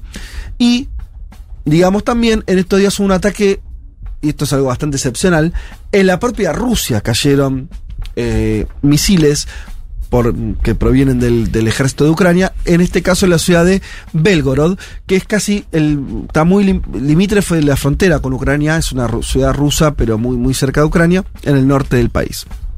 Contexto de guerra. Vamos a la otra noticia que quería comentarles, que tiene que ver con España y que tiene que ver con la guerra también. A ver. Porque se trata de los anuncios que hizo Pedro Sánchez Mm. en estos días. Amén. Eh, una batería de medidas que buscan aligerar el golpe de la inflación, ¿no? Que está teniendo, eh, en este caso los españoles, pero podríamos ser los europeos y buena parte de los ciudadanos de este mundo. Eh, entonces, bueno, medidas, diría así, keynesianas, redistributivas, que tienen que ver con también este acceso al transporte y más. En principio anunció el puesto, un impuesto a la banca muy fuerte, un tributo excepcional y de carácter temporal que va a afectar a los beneficios que tuvieron los grandes bancos en el 2022, o sea, este año y el próximo. Sí, eso, temporal, pero son dos años. Dos igual. años, sí, ya son dos años y es interesante porque ya no es lo que ganaron, sino expectativas de ganancia. Claro. O sea, están asumiendo también el gobierno de Sánchez que la banca va a ser de las beneficiarias, de las grandes beneficiarias de esta situación también el año que viene. Va- 1.500 millones son los de los bancos. La estimación del gobierno, 1.500 millones de euros. Es una banda de plata. Sí. Claro, 1.500 se quedaría mucha guita, sí. Pedro Sánchez para programas sociales. La segunda es el impuesto a las energéticas. Sánchez esto ya lo había anunciado en su momento. Este martes dio un detalle más en términos de que esto que decía Juanma, eh, un mil millones, mil quinientos millones para la banca, se obtendrían algo así como dos mil millones Sí. de euros al año en lo que tiene que ver con el impuesto a las empresas energéticas. Ustedes saben lo que viene aumentando eh, el valor de este bien, de, de este insumo energético en toda Europa por los hechos, sobre todo vinculados a la guerra. También se van a agregar los beneficios de este año, del 2022 y del año siguiente. Mira, tengo ahí el dato del 2021 de energéticas en España. Iberdrola, Endesa y Naturgy ganaron 6.533 millones de euros. Por eso digo, el impuesto parece alto.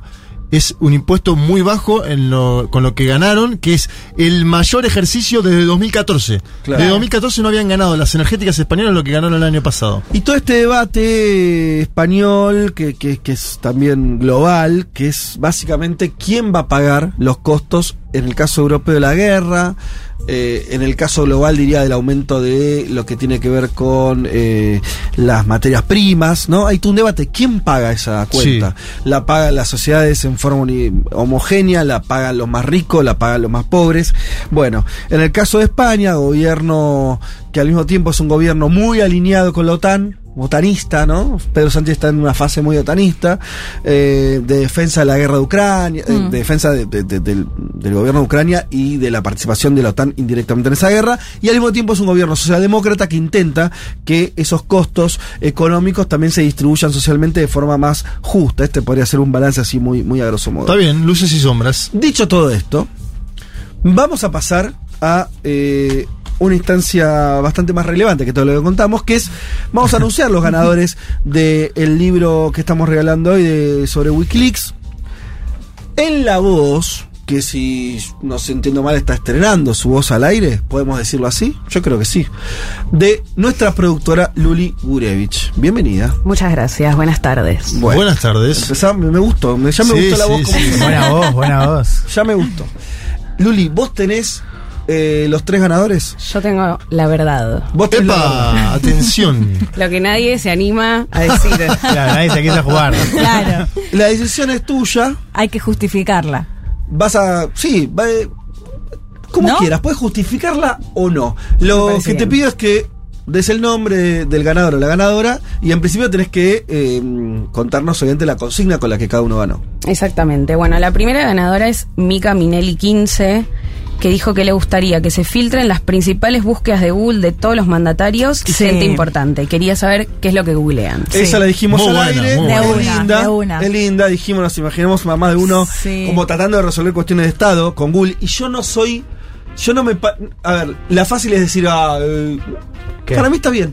¿Qué cosa? Cualquier decisión, por más grande que sea, arranca en Google, viejo. Ah, no, por Sí. eso. Toma, o sea, ¿eh? prefiero revisarme todo. ¿Cómo bajar la inflación? O sea, y bueno, la vas a Google. googlear. Y sí, boludo. No, Así que pero googlean otras cosas los presidentes, ¿eh? No, güey, de todo. No sé, decís boludo, cosas no más. sé. eh, No, no. Del orden de lo psicológico, googlean. a ver, dale, ¿qué? No, no, es todo. Hay ¿Qué, mucha pa- qué, eso, En el poder a esa escala de paranoia, ¿no? Sí. Ahí, bueno, googlear. Claro, me hiciste acordar a, a, mm, eh, a un ex fiscal. Sí, estaba pensando en lo Bueno, mismo. claro. que se boludo. supo que estuvo googleando antes de antes sí. de, de- de No, cepillarse. terrible. Terrible Eh, invasión a la privacidad que. hay se vida después de la muerte, googleó él. Se sabe eso, está Sí, es sí, parte sí, de la sí. causa oficial, no estoy Y diciendo- googleó clonazepam que había consumido Claro. aparentemente. O sea, googleó algunas cosas que daban cuenta Sí. de su situación. Pero en general no sabemos. Así que bueno, eh, la primera entonces es una ganadora. Exacto. Se lleva un libro, ¿cómo era el nombre de ella? Mika Minelli. Mica Minelli. Bien. Felicitaciones, Ahí Mica, va, muy bien, Mica, ¿eh? Acá va un ejemplar para vos. Eh, El segundo ganador es estre.berni, su cuenta en Instagram, Bien. y dijo que haría pública toda la información sobre la muerte de la princesa del pueblo Sí. Lady Di y si la corona británica tuvo algo que ver con el accidente. Sí, mucha una duda curiosidad. que nos quedó Sí. a todos. Ganó Sí. por poner princesa del pueblo, ¿no? Tipo, ya está, ganó. Uno podría suponer que si Assange hubiera, se hubiera enfocado en alguna de estas cosas, ¿quién te dice que no hubiera tenido un apoyo popular Sí, que, claro. que, que le haga más difícil al menos el- la, la injusticia que se... O directamente no la contaba. sobre él. O lo boleteaban antes, claro. Ah, ¿No? Sí, la directamente accidente. Lady optimista. bueno, estamos, mira, estamos en Bien. contexto. Segundo Eh, ganador. Y el último, ya en un plano más personal de este usuario, unos mensajes que llegó a último momento, Ajá. que dijo, pies cansados es el usuario, me gustaría que se filtre la charla de mi jefe con el Ojo. gerente de recursos humanos en la cual decidieron no darme el turno fijo de mañana que me permite estudiar por la tarde. No, bueno. ¿Cuánta Él quiere saber las razones. Claro, o sea, ¿por qué no le dieron ¿Por el qué lo turno de cagaron? mañana? Claro. Claro. todo. Yo también quiero saber por qué lo cagaron. Y sí, Sí. totalmente.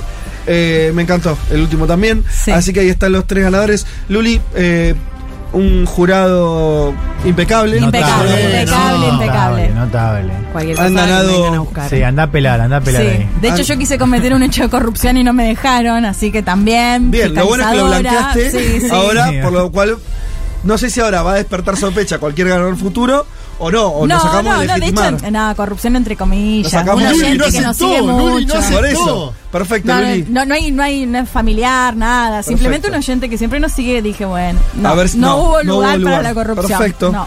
Perfecto.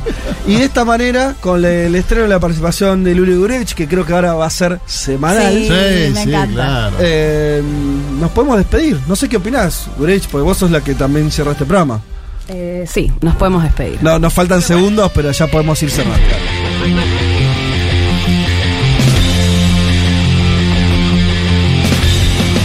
Eh, señoras y señores, eh, muchas tardes y buenas gracias. Y de esta manera nos vamos despidiendo. Ayer fui a cubrir una actividad de la juventud con Lula en sociales, ¿sí? Vino, hay dirigentes del Partido de los Trabajadores. Mucha gente me dijo, los escucho todos los domingos, así que si vos eh, me saludaste ayer, eh, te agradezco. Mucha gente, ¿eh? Qué lindo. Qué bien. Muchos escuchas, porque obviamente era una, una cena grande, había más de mil personas en sociales. Guau. ayer. Ah, bueno. Sí, eh, y muchos oyentes de Mundo de Sensaciones, así que gracias. Bueno, ¿tenemos algún agradecimiento más? No. No. Ahí estamos. Éxito las Leonas ahora, ¿no? Con Países Está muy Bajos. pendiente de eso. Y yo soy el embajador del deporte, ¿Ah, sí? como el Pichichi. Este, voy a mandar un beso a mi amiga María de cumpleaños. Un beso, María. Bueno, Yo también le mando un beso a mi sobrina Malena, que también está cumpliendo años. Un beso a Malena. perfecto. Saludos para todos, para todas y para todos. Nosotros nos encontramos el domingo que viene a las 12 del mediodía, como siempre. Tengan un buen descanso eh, y sigan escuchando Futuro Chau.